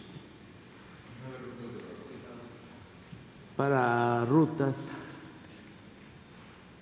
de evacuación y hoy va este, a supervisar el secretario de la Defensa. Muy bien. este, quedamos en eso.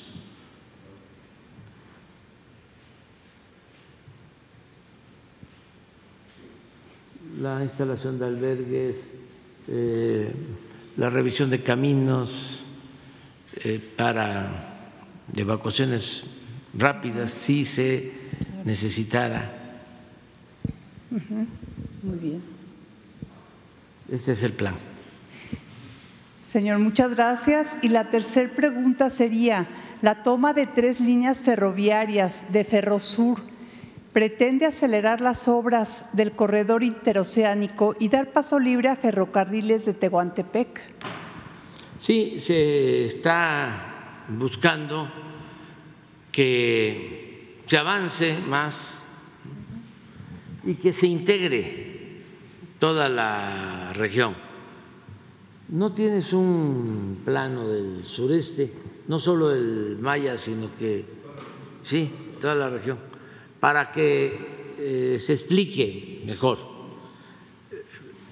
porque es eh, unir desde el istmo hasta la península de Yucatán, con los puertos hacia el Pacífico y el Atlántico. Y no queremos que en el futuro se privatice todo esto que se está haciendo, que son obras públicas muy importantes para el desarrollo del sureste y que eso es lo más importante todavía para el bienestar del pueblo. Le tenemos que dejar garantizado un futuro de justicia a las nuevas generaciones. Entonces, por eso es este proyecto.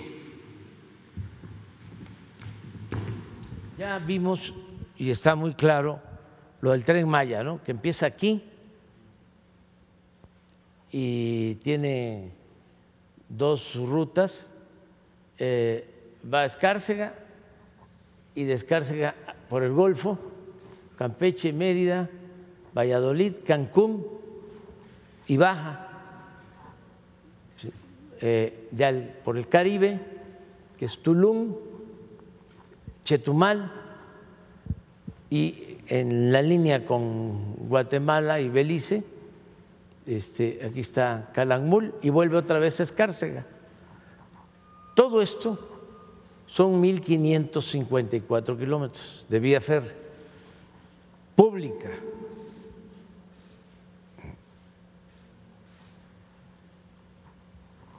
De aquí de Palenque existe la línea abandonada del ferrocarril del sureste hacia Coatzacoalcos.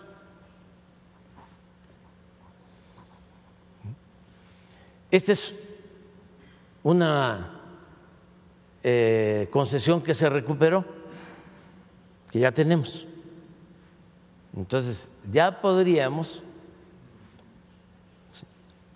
eh, tener movimiento de pasajeros y de carga desde Coatzacoalcos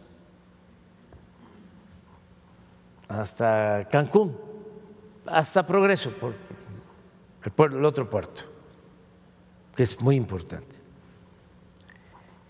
Y por acá tenemos lo que es la franja del istmo. Ese era el sueño de Porfirio Díaz y era una franja muy ambicionada desde la colonia, desde eh, la Primera República Federal, luego sobre esta zona es que se suscribe, aunque no se aprueba, el Tratado Maclean-Ocampo cuando la guerra de liberales y conservadores, cuando la guerra de reforma. Y eh, pues luego eh, se construye el ferrocarril en la época de Porfirio Díaz, se construyen los puertos este y este. Y siempre se había considerado esta franja como de seguridad nacional. Siempre. Nada más para que tengas una idea, cuando la Segunda Guerra Mundial, que México interviene, aquí se construye una base aérea que es la segunda base aérea del país, eh, en Tehuantepec, aquí, Salina Cruz, que hay un aeropuerto que se construyó en los años 40, cuando la guerra, y era usado por la flota aérea estadounidense. Porque se llegó a un acuerdo con el gobierno de Estados Unidos cuando la guerra. Entonces, existe este ferrocarril y luego el de Istepec, que está por aquí.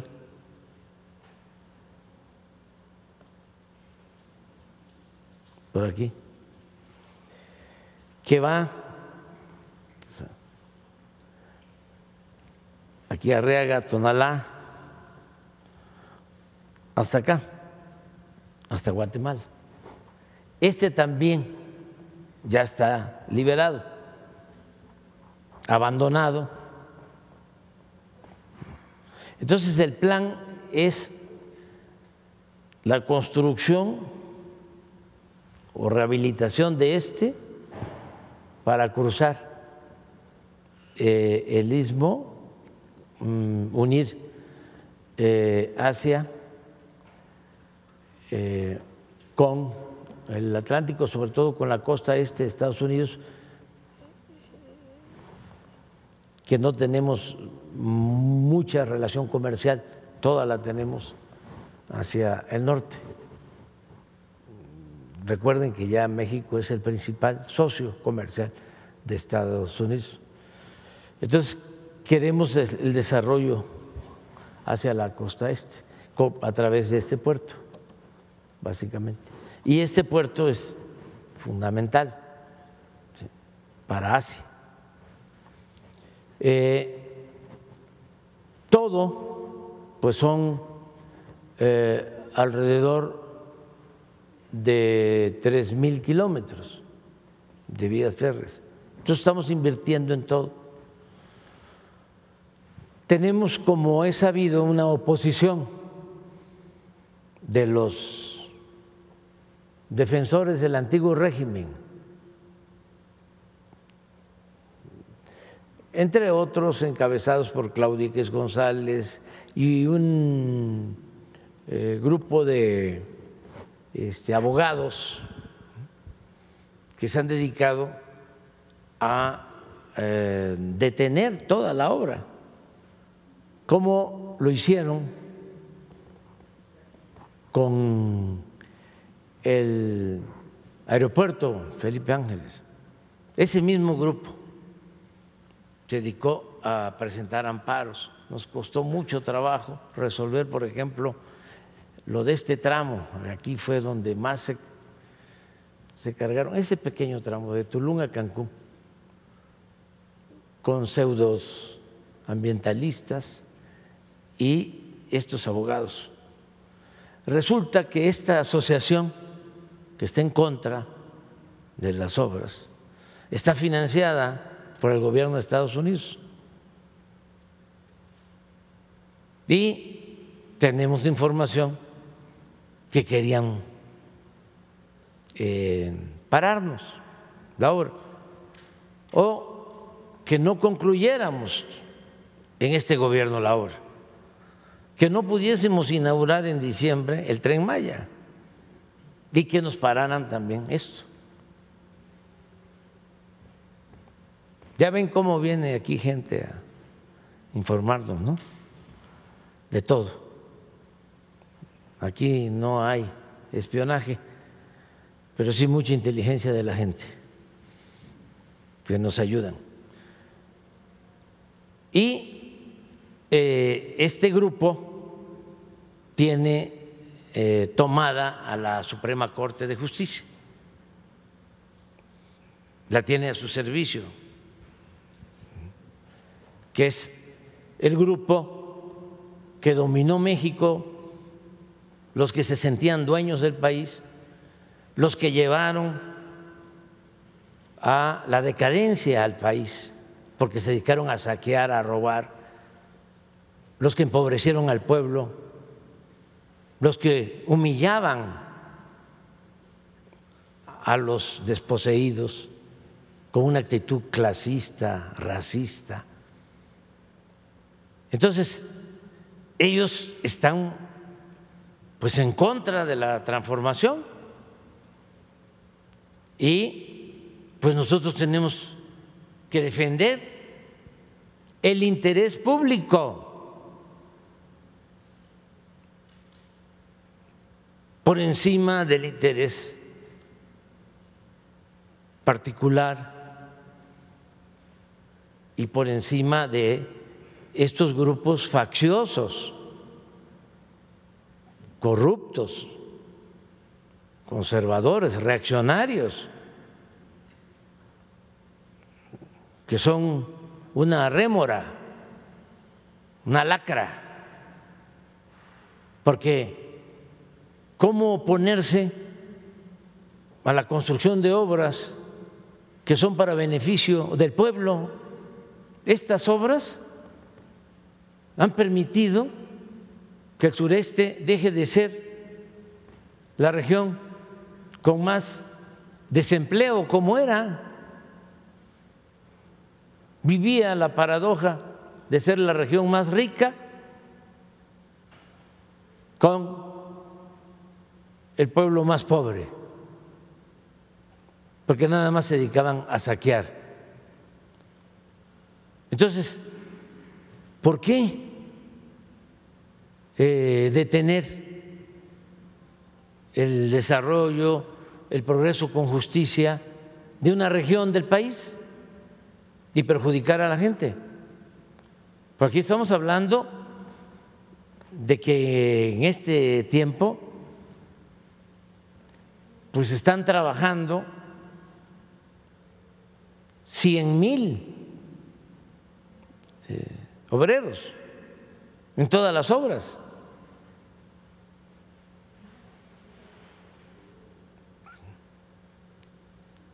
Por eso eh, decidimos eh, proteger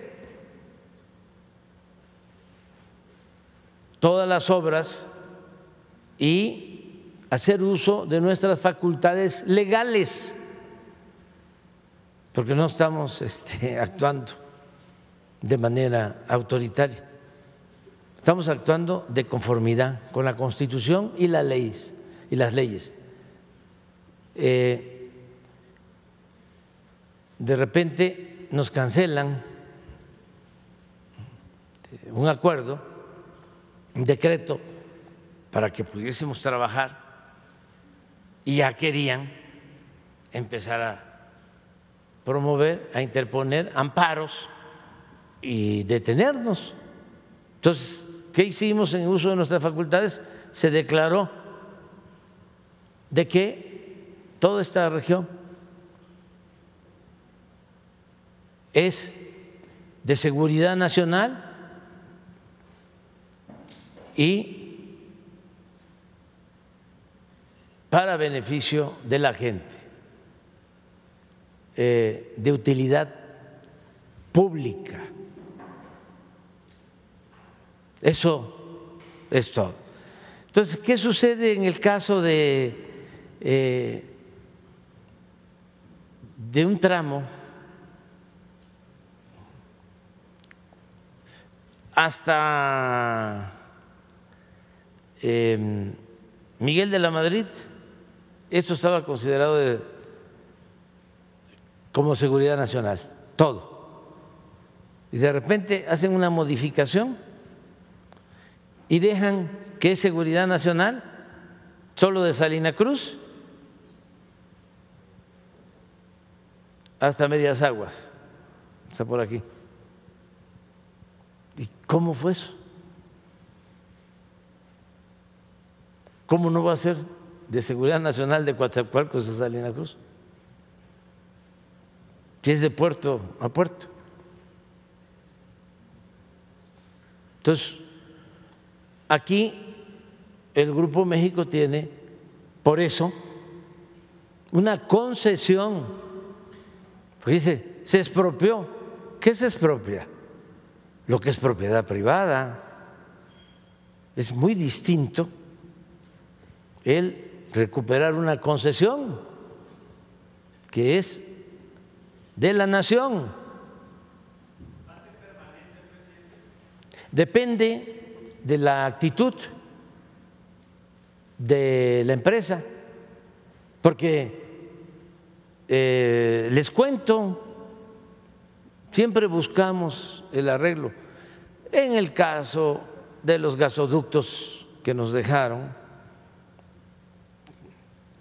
con una enorme deuda, teníamos la posibilidad de cancelar los contratos, dijimos vamos a negociar, se logró una reducción en las tarifas. En el caso de los reclusorios, vamos a cancelarlos. No, vamos a buscar un acuerdo se logró una reducción de 10 mil millones de pesos en este tiempo. Eh, en el caso del mantenimiento de las eh, carreteras, ¿cómo es que antes de que terminara el gobierno del presidente Peña, entregaron concesiones para dar contratos para mantenimiento de las carreteras? A 15, a 20 años, también a precios muy elevados. Entonces, hubo un acuerdo, nos ahorramos mil millones de pesos por año. ¿Para qué se están utilizando esos mil millones de pesos por año? ¿A quién se les están entregando? A quienes viven en las zonas más pobres de México, en la montaña de Guerrero, para sus caminos que ellos están construyendo. Lo mismo que vamos a hacer con los hospitales, estos públicos privados. Entonces dijimos, bueno, vamos a llegar a un arreglo. Y ya íbamos avanzando, pero este, intransitables, dejándonos eh, como única opción el derecho de paso. No, es que estamos en una zona estratégica. Ya ustedes comprenderán cómo está el mundo, por qué tenemos que cuidar esto que históricamente se ha eh, conservado, vamos a decir, con neutralidad. Bueno, eh, llegó el asunto a que ya no le contestaban el teléfono al secretario de gobernación. Y eso está mal, porque pues antes era distinto. ¿Qué había antes? Un contubernio, una relación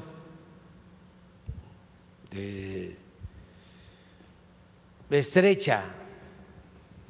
El poder económico y el poder político se alimentaban, se nutrían mutuamente.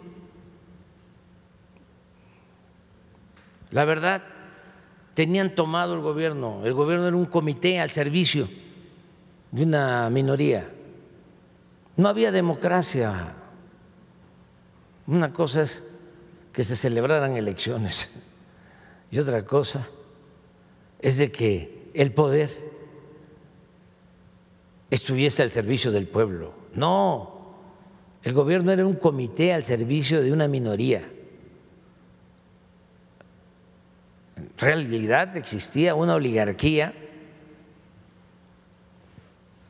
con la fachada de democracia. ¿Quieren este, ejemplos? Nada más voy a poner dos. Cuando Cedillo les entrega todos los ferrocarriles, aquí estamos La diferencia son 120 kilómetros. Pero Cedillo les entregó 24 mil kilómetros a dos empresas. Todo.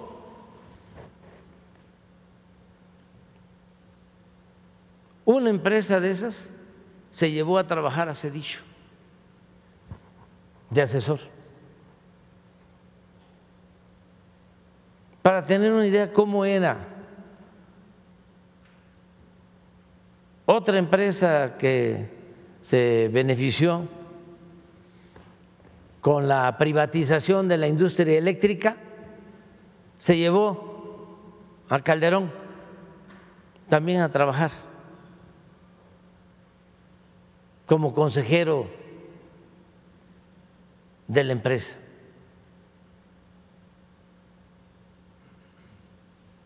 Había eh, promiscuidad política.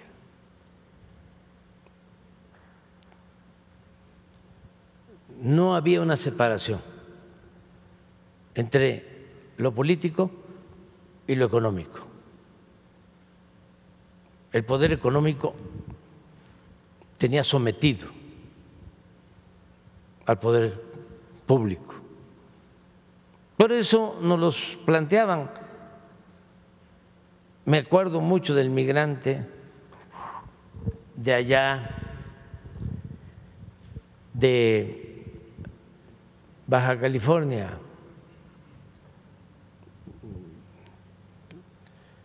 donde ahora es eh, municipio San Quintín que me dijo en un acto en campaña, mire, licenciado, así como el presidente Juárez separó el poder del clero del poder público, porque de acuerdo al principio bíblico, a Dios lo que es de Dios y a César lo que es del César, así ahora lo que se necesita es separar al poder económico del poder político. Y que el gobierno represente a todos. Y que siempre vea por el interés general, por la felicidad del pueblo. No que el servidor público sea un empleado de ningún grupo de interés creado que represente al pueblo, que el único amo del gobernante sea el pueblo. Entonces, regresando a esto, eh, les dijimos, vamos a arreglarnos. Eh, como no había respuesta,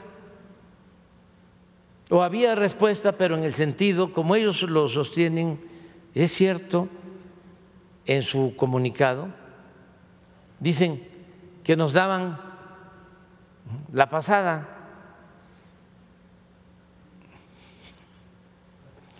Si no estamos pidiendo el derecho de paso, no, es que esto,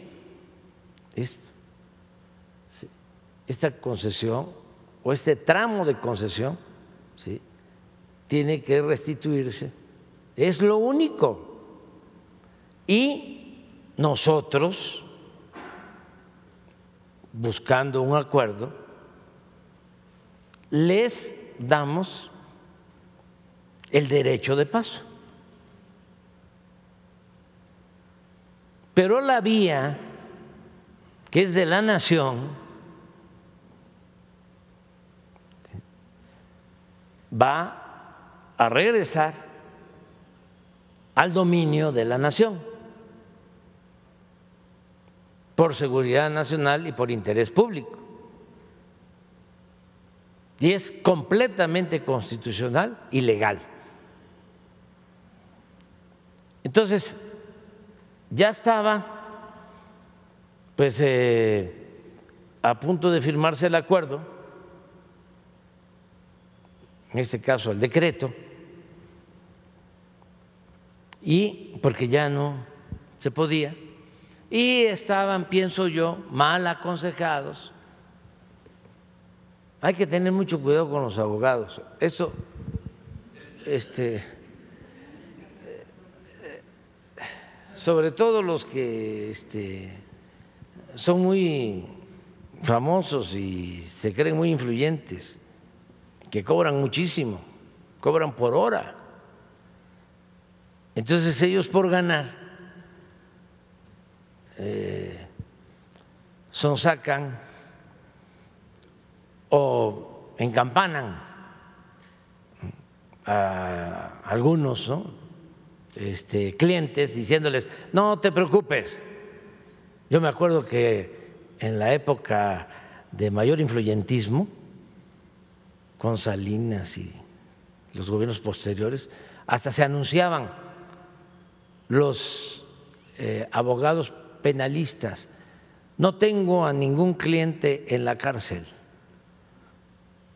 porque la corrupción no era delito grave, ellos eran los que mandaban en juzgados, en la corte, puro tráfico de influencia.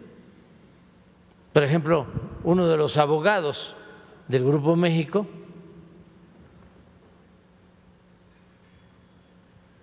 era el que fue, ah, qué bien que ya está aquí todo, este secretario de gobernación con Calderón,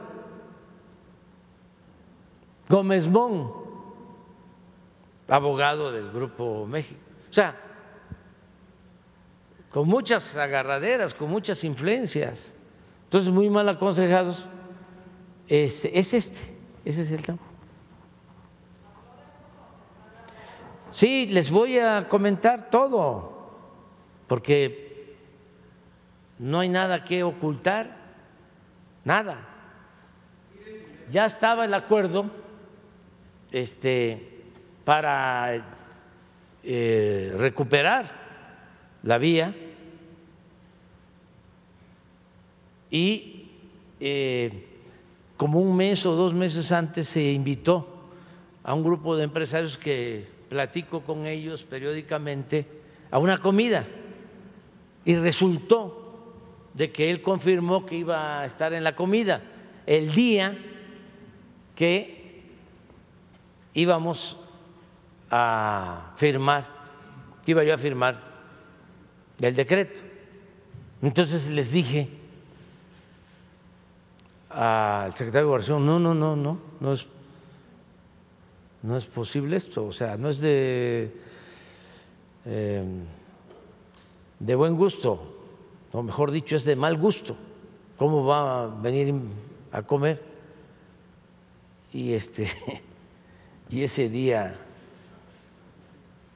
este se da a conocer el decreto, ¿no? Además, quiero hablar con él para ver si se llega a un acuerdo. Y ese día se detuvo y hablé con él. Y no, no, no, no, no, sí nos entendemos y todo. Bueno, eh, pero quiero hablar. ¿Cuándo?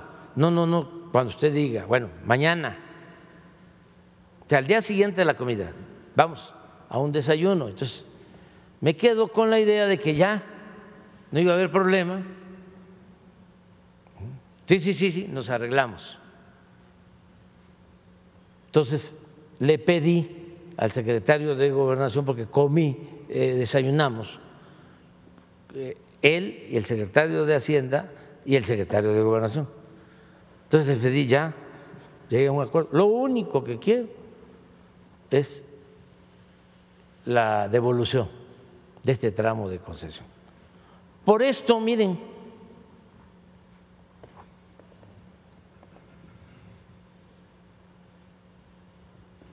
si todo es de la nación, ¿por qué?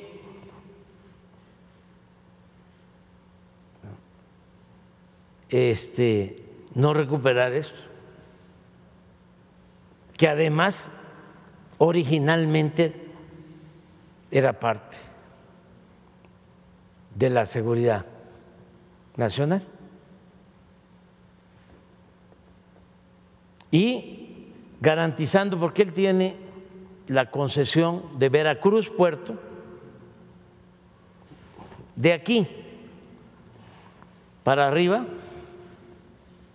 12 mil kilómetros.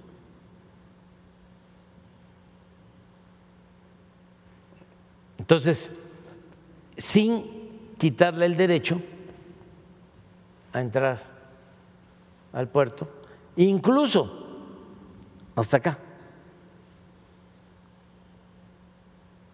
derecho de paso. Pero eh, la propiedad de la nación y en especial de la Secretaría de Marina, que es la que va a hacerse cargo de aquí, todo esto, aquí, aquí, hasta Palenque. Y de aquí para acá, la Secretaría de la Defensa. Son dos grandes empresas ferroviarias con aeropuertos, con puertos y con eh,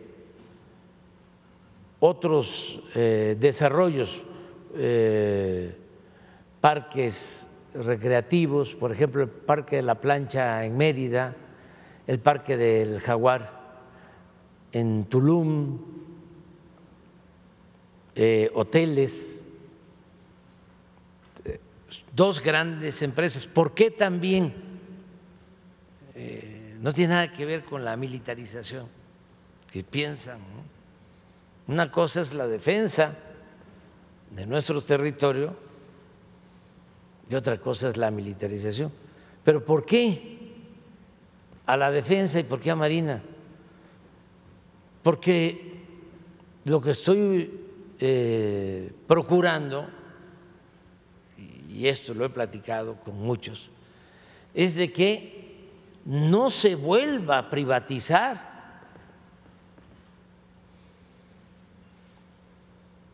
Y al Fonatur se lo quitan,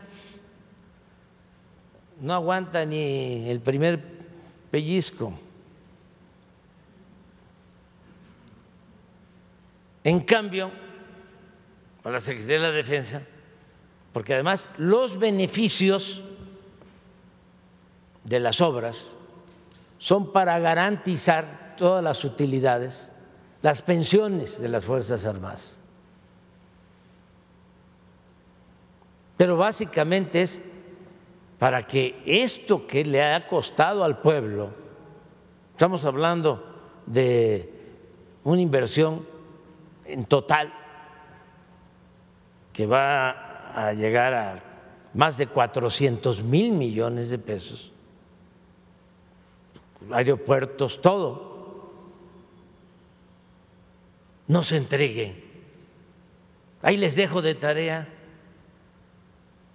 que investiguen en cuánto vendieron los ferrocarriles de la nación en la época de Cedillo.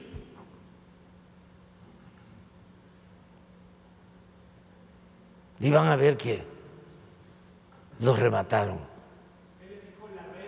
Entonces, ahí vamos, por parte.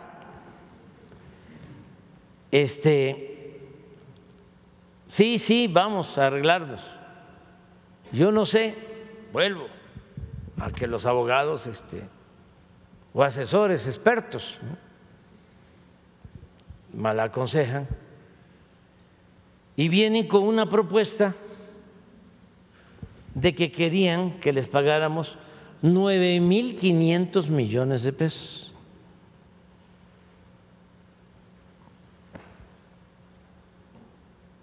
Pues así ya no se puede.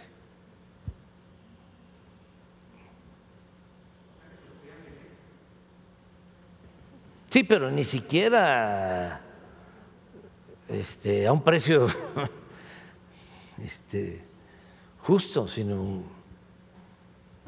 abuso.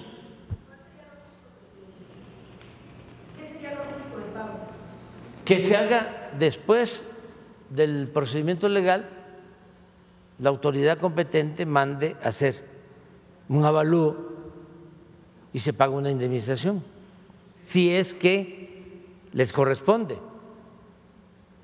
Pero imagínense, pagar 9.500 millones. Eso es todo. Claro, el reforma y todos los defensores de las minorías, ¿no?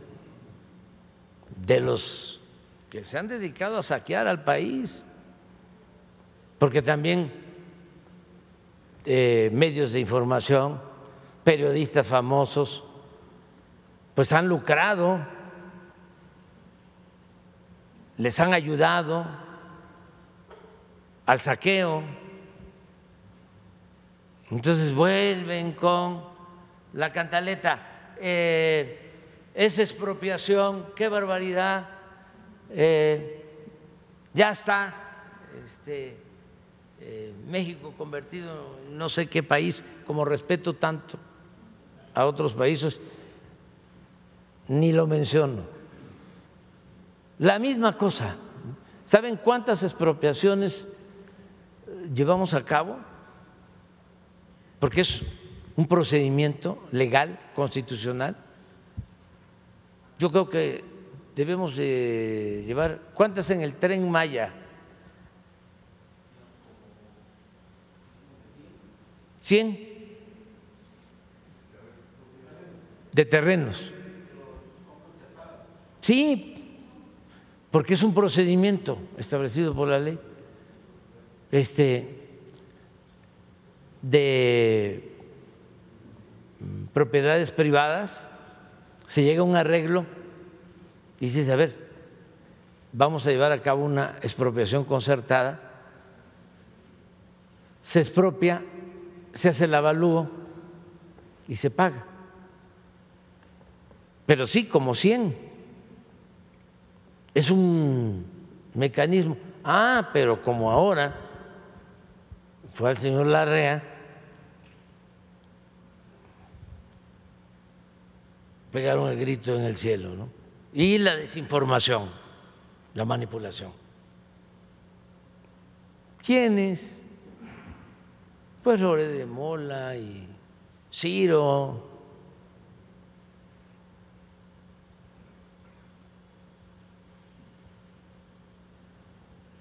López Dóriga, y etcétera, etcétera, etcétera, este, muchísimos. Pero este, eso es lo de tu pregunta y además me hacía falta aclararlo para que la gente tenga toda la, información, porque nosotros estamos aquí para defender el interés público y hemos actuado de manera muy respetuosa. Imagínense que eh, se optara por expropiar.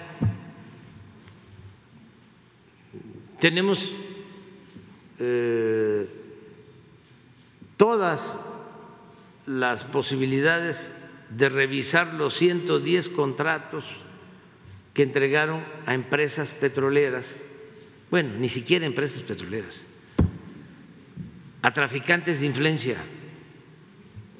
110 contratos en las llamadas rondas, donde les entregaron áreas en tierra, en agua, para extraer petróleo.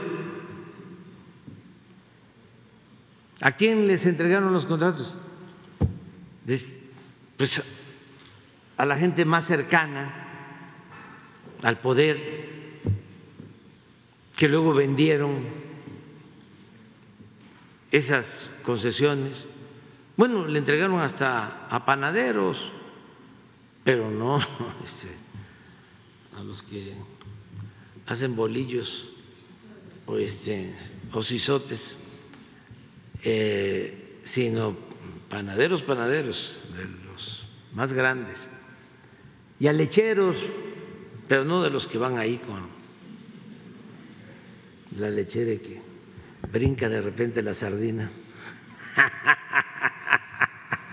Este, no, no, no, no, lecheros que sabían de petróleo, eh, nada. Y de esos 110 contratos, ¿cuántos eh, están en operación? Tres. Y no los hemos tocado, ni los vamos a tocar. Lo mismo los contratos de minería.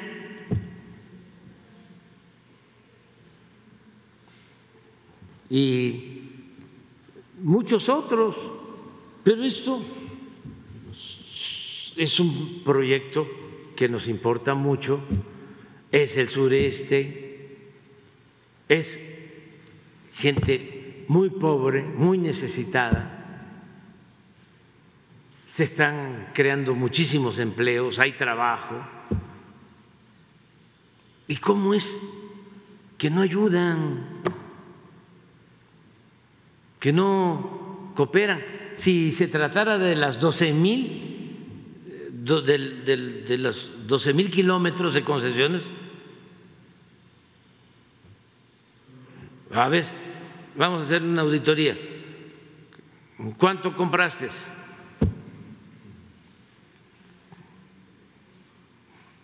¿Cuánto pagaste realmente? A ver, eh, ¿cuánto eh, pagaste cuando Cedillo, digo, este, Salinas, les entregó Cananea. ¿Cuánto eh, establecía en ese entonces que valía Cananea? Eh, Hacienda en particular eh, Nacional Financiera. ¿Y cuánto terminaron pagando?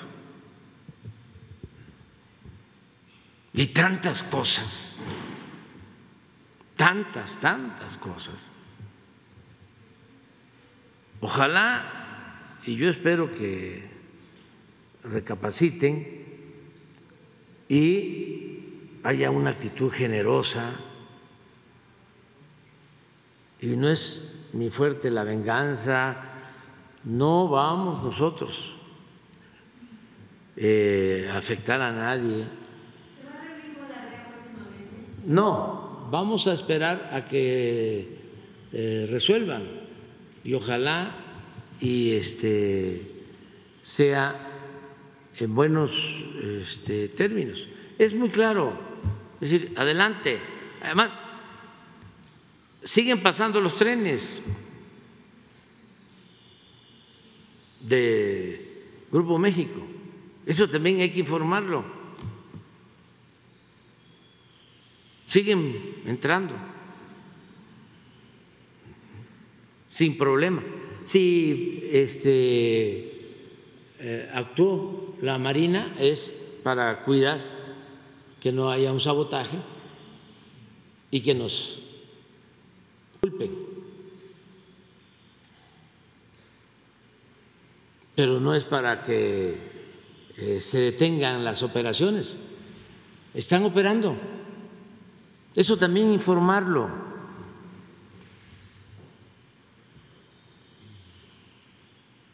Y también aclarar todo. Esto no tiene nada que ver con eh, la operación que están haciendo para comprar Banamex. No, lo dije aquí, lo sostengo.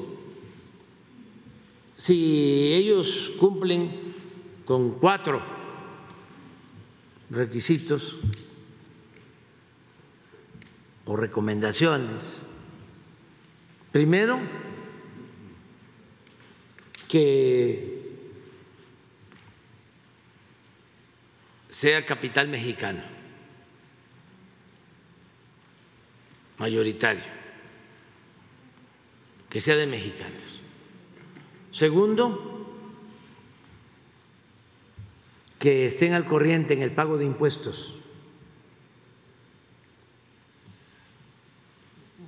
que la empresa esté al corriente de sus pagos en Hacienda, en el SAT. Tercero, que el patrimonio cultural de Banamex se quede en México. Y cuarto, que paguen impuestos, que a ellos no les corresponde pagar, sino a quien va a vender.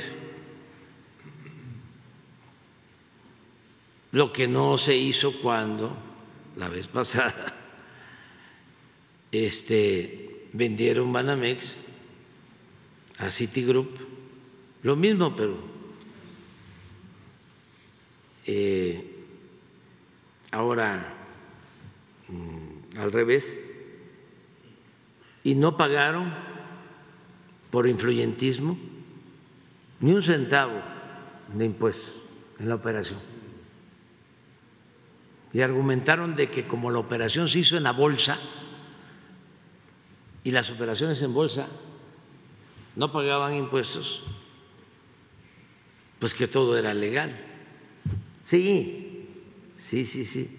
Nada más que para una operación de esta naturaleza tienen que autorizar, cuando menos cuatro instituciones mexicanas.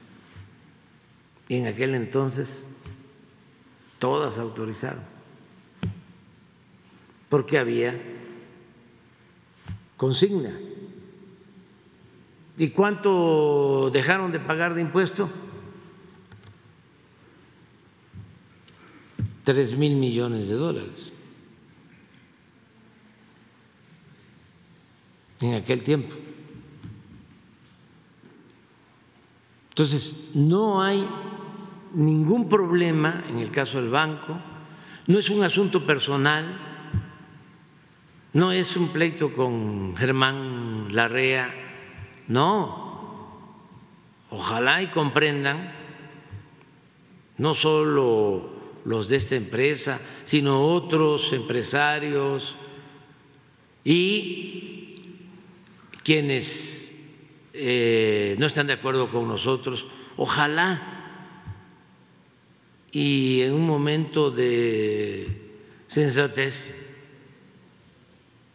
eh, piensen que un gobernante tiene que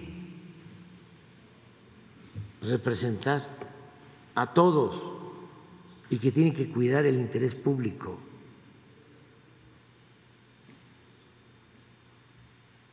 Es un servidor público,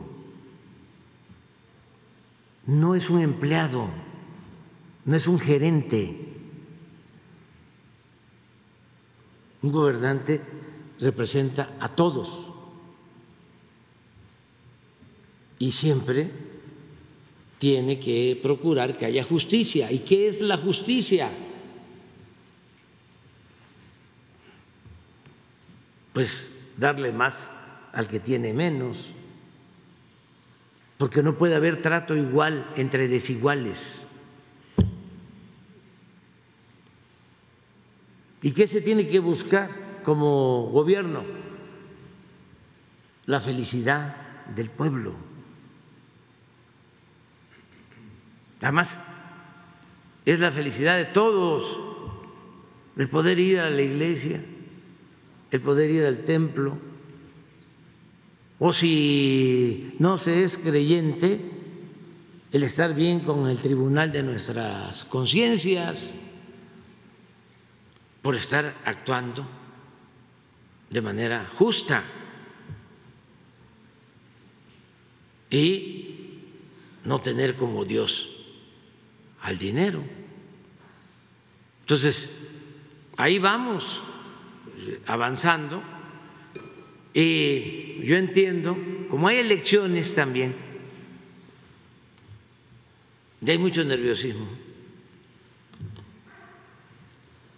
Eh, le están subiendo al volumen, pero como nunca en estos días. En la radio, en la televisión, los periódicos, las redes, no, ya es una cosa de desesperación veo a Claudio ¿no? en las redes. No voy a decir, este, no, no voy a poner,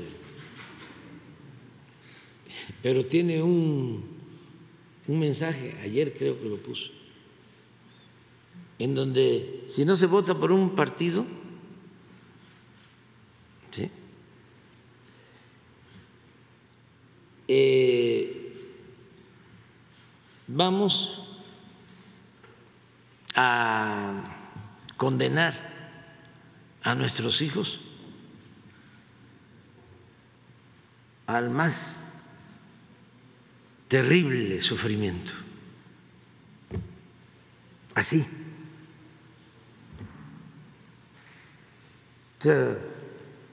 Primero,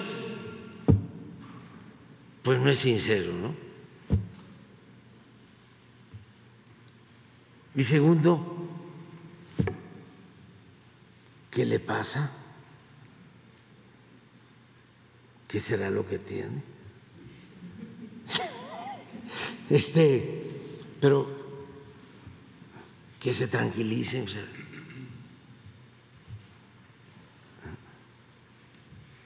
Hay que serenarnos porque pues, están muy desatados. Todos, todos, todos, todos. Entonces, tranquilos, tranquilos. Ya es tardísimo ya.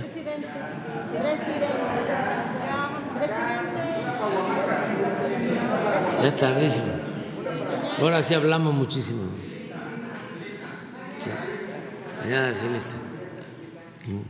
Pero este, era importante aclarar muchas, muchas cosas y, este, y vamos a seguir eh, adelante.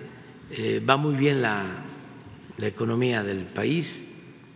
Eh, este dato de que con Singapur es el país con menos desempleo en el mundo. Le voy a mostrar otro dato. Le voy a mostrar cómo está el comportamiento, porque eso es, es interesante para hacer un llamado también a nuestros hermanos migrantes. ¿Cómo está el comportamiento? A ver si pones la, la, la, gráfica que expuso hoy, que dio a conocer hoy este, Marcelo. Sí, la, la gráfica, para que vean que también eso ya este, se está resolviendo. Esto, ¿se acuerdan que al quitar el título 42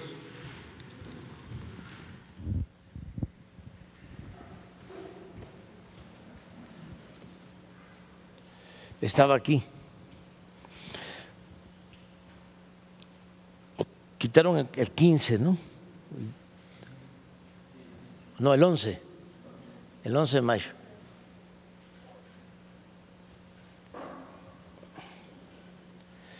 Entonces, había una propaganda en Estados Unidos eh, de mucho alarmismo sobre la frontera.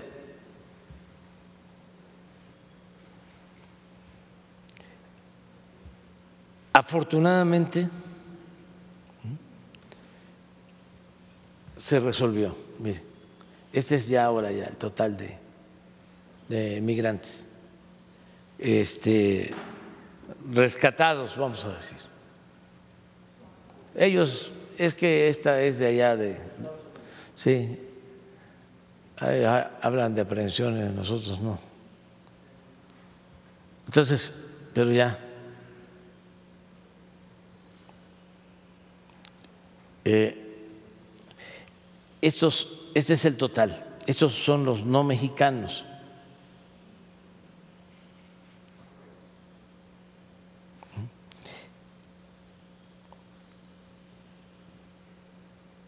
Este es mayo ya. Y esos son los mexicanos.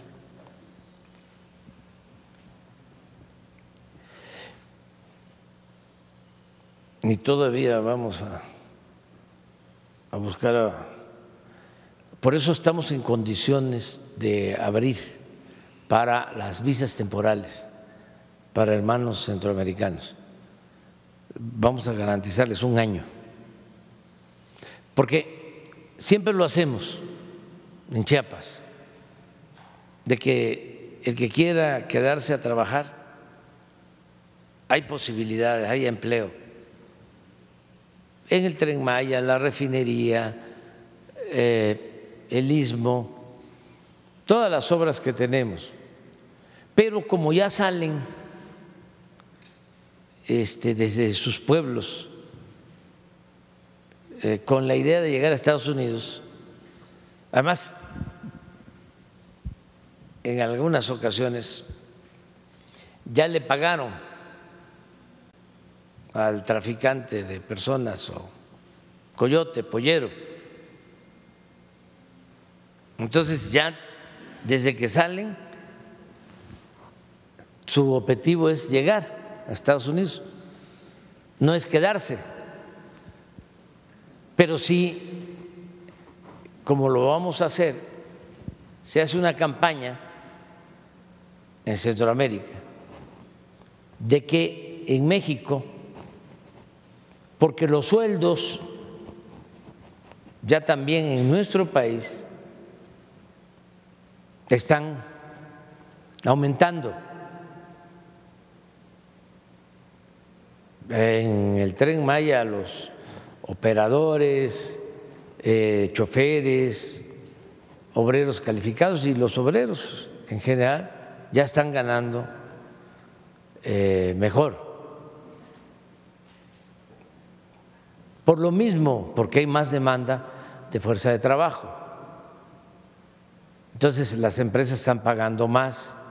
Entonces sí son ya sueldos atractivos como para venir, eh, trabajar 15 em, días, regresar, no está lejos y eh, volver al trabajo, hacer acuerdos con las empresas. Y nosotros les garantizamos una visa sin problema de un año. Para que y que ellos valoren. Y no nos afecta, no nos compite, eh, no le quita trabajo a los mexicanos porque eh, hay, afortunadamente, hay empleo. Entonces, eh, esto es lo que está pasando, vamos bastante bien. Y recibí una carta por esto también con Antier del presidente Biden, reconociendo lo que hace México y eh, expresando el compromiso de invertir más en Centroamérica, en el Caribe. No me dice exactamente, pero habla de que ya llevaron a cabo la reunión entre eh, Relaciones Exteriores de México y la asesora de la Casa Blanca para atender esto, que lo está viendo personalmente el presidente Biden y la vicepresidenta Kamala Harris. Entonces estamos trabajando bien, de manera conjunta. ¿Mande? Vamos viendo, es, esto surgió precisamente de las reuniones ¿no? en el tren Maya de que podemos nosotros este, eh, darle ocupación a muchos trabajadores. Para todos, para todos, o sea, este, con el propósito de que vengan a, eh, trabajar, porque también eh, están buscando que se vayan trabajadores mexicanos buenos de Estados Unidos. La verdad, la verdad, que los trabajadores más eh, deseados en Estados Unidos son nuestros paisanos migrantes. Ahora sí, sí, herir susceptibilidades, sin celos y mi sentimiento, pero sí los buscan mucho. Entonces, aquí todas las empresas eh, tienen eh, centros de capacitación y resulta que ya cuando los forman vienen a buscarlos y se los llevan. Entonces, sí hay esas visas temporales que también queremos ver con el gobierno de Estados Unidos de que este, busquemos un equilibrio porque sí se necesita la fuerza de trabajo calificada en, en el país ahora pregunten, mm, indaguen sobre esto y este y lo mismo está pasando en Estados Unidos. No tienen fuerza de trabajo. Por eso hay que afinar las políticas migratorias. no es este, correcto el estar rechazando a migrantes cuando se necesita fuerza de trabajo. Si no, ¿cómo va a haber crecimiento? Hay lugares en Estados Unidos en donde no hay trabajadores. No se puede hacer ninguna obra. Imagínense lo que está pasando en, en Florida, nada más porque quiere ser candidato, con todo respeto, a la presidencia y piensa que con eso va este, a ganar simpatías. Si los migrantes son el motor de la economía en Estados Unidos. Sería muy difícil desarrollarse sin los migrantes. Así se creó esa gran nación, así surgió. Eso yo creo que lo tienen bastante claro, nada más que la politiquería, el querer ganar votos con esas posturas ultraconservadoras, inhumanas, pero ya ir han, ido tomando conciencia. Y yo no sé si sea cierto de que rompieron relaciones con nosotros los del gobierno de Perú o no.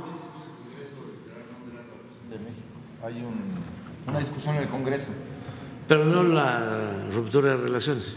No, no grato y el tema de reclamar la presidencia. De... Sí, les voy a dar otro elemento porque todavía. ¿Qué horas son allá? En Lima. Ya lo están discutiendo. Les voy a dar un elemento. Y no es culpa de ellos, nada más. Me refiero a la llamada clase gobernante del Perú, no al pueblo de Perú. Los peruanos son nuestros hermanos. Esto es un asunto con los de arriba. Consideramos que no fue justo lo que hicieron los congresistas del Perú de destituir al presidente legítimo, al que eligieron los peruanos.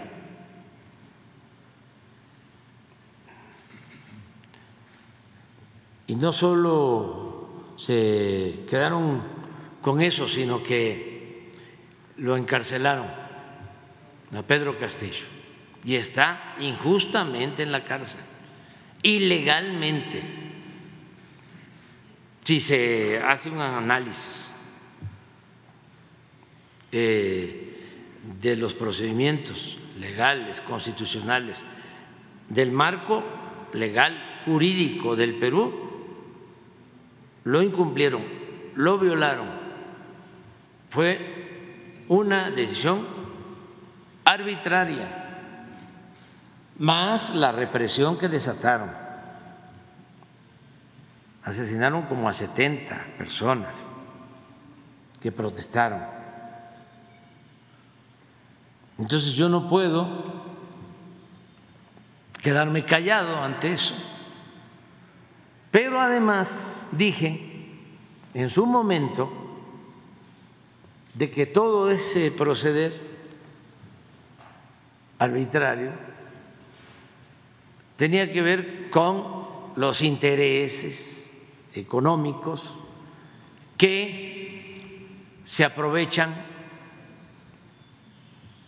de los recursos naturales del Perú. también a costa del sufrimiento del pueblo de Perú, que esa oligarquía peruana es la que domina, la que manda, y que también no se me hacía correcto ni normal el que apenas se estaba dando a conocer la destitución de Pedro Castillo y ya la embajadora de Estados Unidos en Perú estaba avalando la decisión que tomó el Congreso. Muy extraño. Pero no sé si sea cierto de que ayer ese Congreso del Perú autorizó que eh, lleguen al Perú 700 soldados estadounidenses armados a petición de la que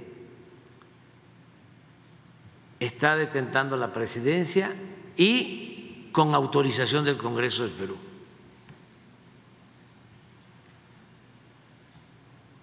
Setecientos soldados estadounidenses para entrenar a Fuerzas Armadas del Perú y a la Policía del Perú.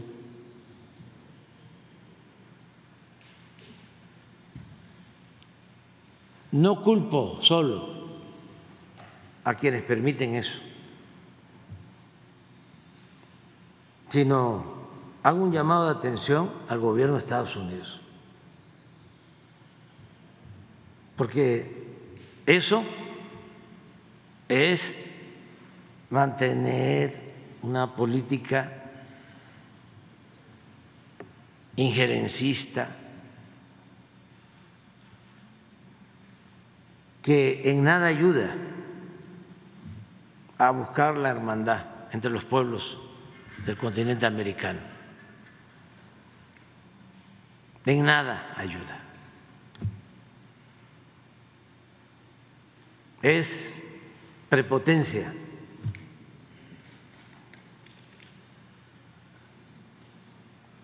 No tiene nada que ver con la política de buena vecindad del presidente Roosevelt.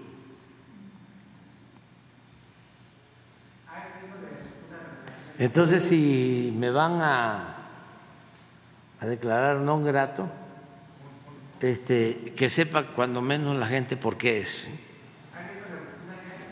Mande. ¿Hay riesgo de ruptura, señor presidente? ¿Cómo? ¿Hay riesgo de ruptura con, eh, con, Perú? No sé, pero es que leí ayer que iban a discutir este asunto en el Congreso, que tengan todos los elementos.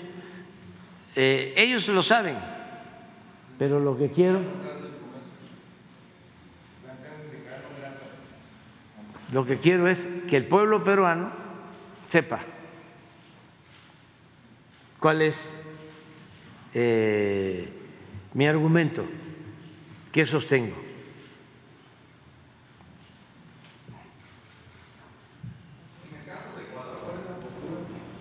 Fíjense en el caso de Ecuador, para que vean la diferencia, porque no es el mismo rasero. Allí se supone que lo que hizo mal, que está dentro de sus facultades, legalmente. Yo creo que este, políticamente es otra cosa. Podríamos no estar de acuerdo. Pero legalmente el presidente tiene la facultad de disolver el Congreso. Y se convoca elecciones. Eso fue lo que se hizo en Ecuador había un proceso para eh, llevar a cabo un juicio político contra el presidente Lazo. Entonces, lo que él hace, o sea, el Congreso aprueba el inicio del juicio político y él lo que hace, en el marco de sus facultades, es disolver el Congreso y al mismo tiempo eh, se eh, disuelve el Poder Ejecutivo, en este caso eh, el presidente deja de tener funciones. O sea, los dos poderes, el legislativo y el ejecutivo. Y se convoca a elecciones en un periodo de seis meses. Y es un procedimiento democrático porque va a ser el pueblo, al final, de Ecuador el que va a decidir. Que este, quiénes van a estar en el Congreso y quién va a ser el próximo presidente. Es un método democrático. Acá no. En el caso del Perú fue una destitución por este el planteamiento que hizo el presidente originalmente de desaparecer el Congreso. Entonces, lo que hacen es que lo destituyen a él y lo encarcelan. Y le inventan delitos, le fabrican delitos de corrupción y demás. O sea, son cosas distintas.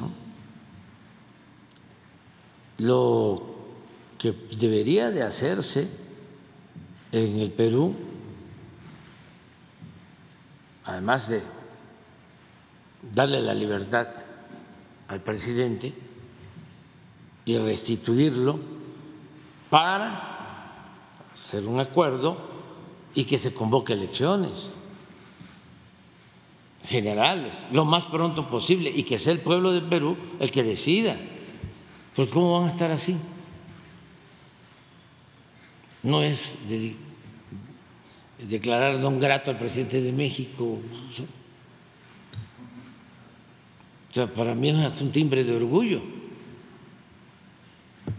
que quienes actúan de esa manera me declaren no, no grato.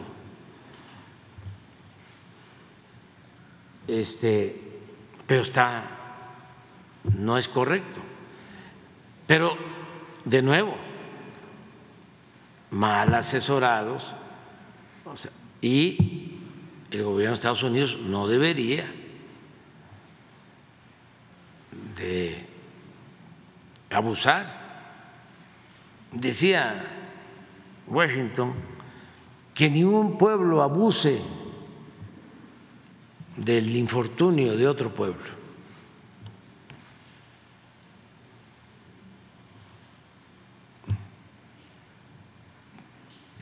Que haya respeto.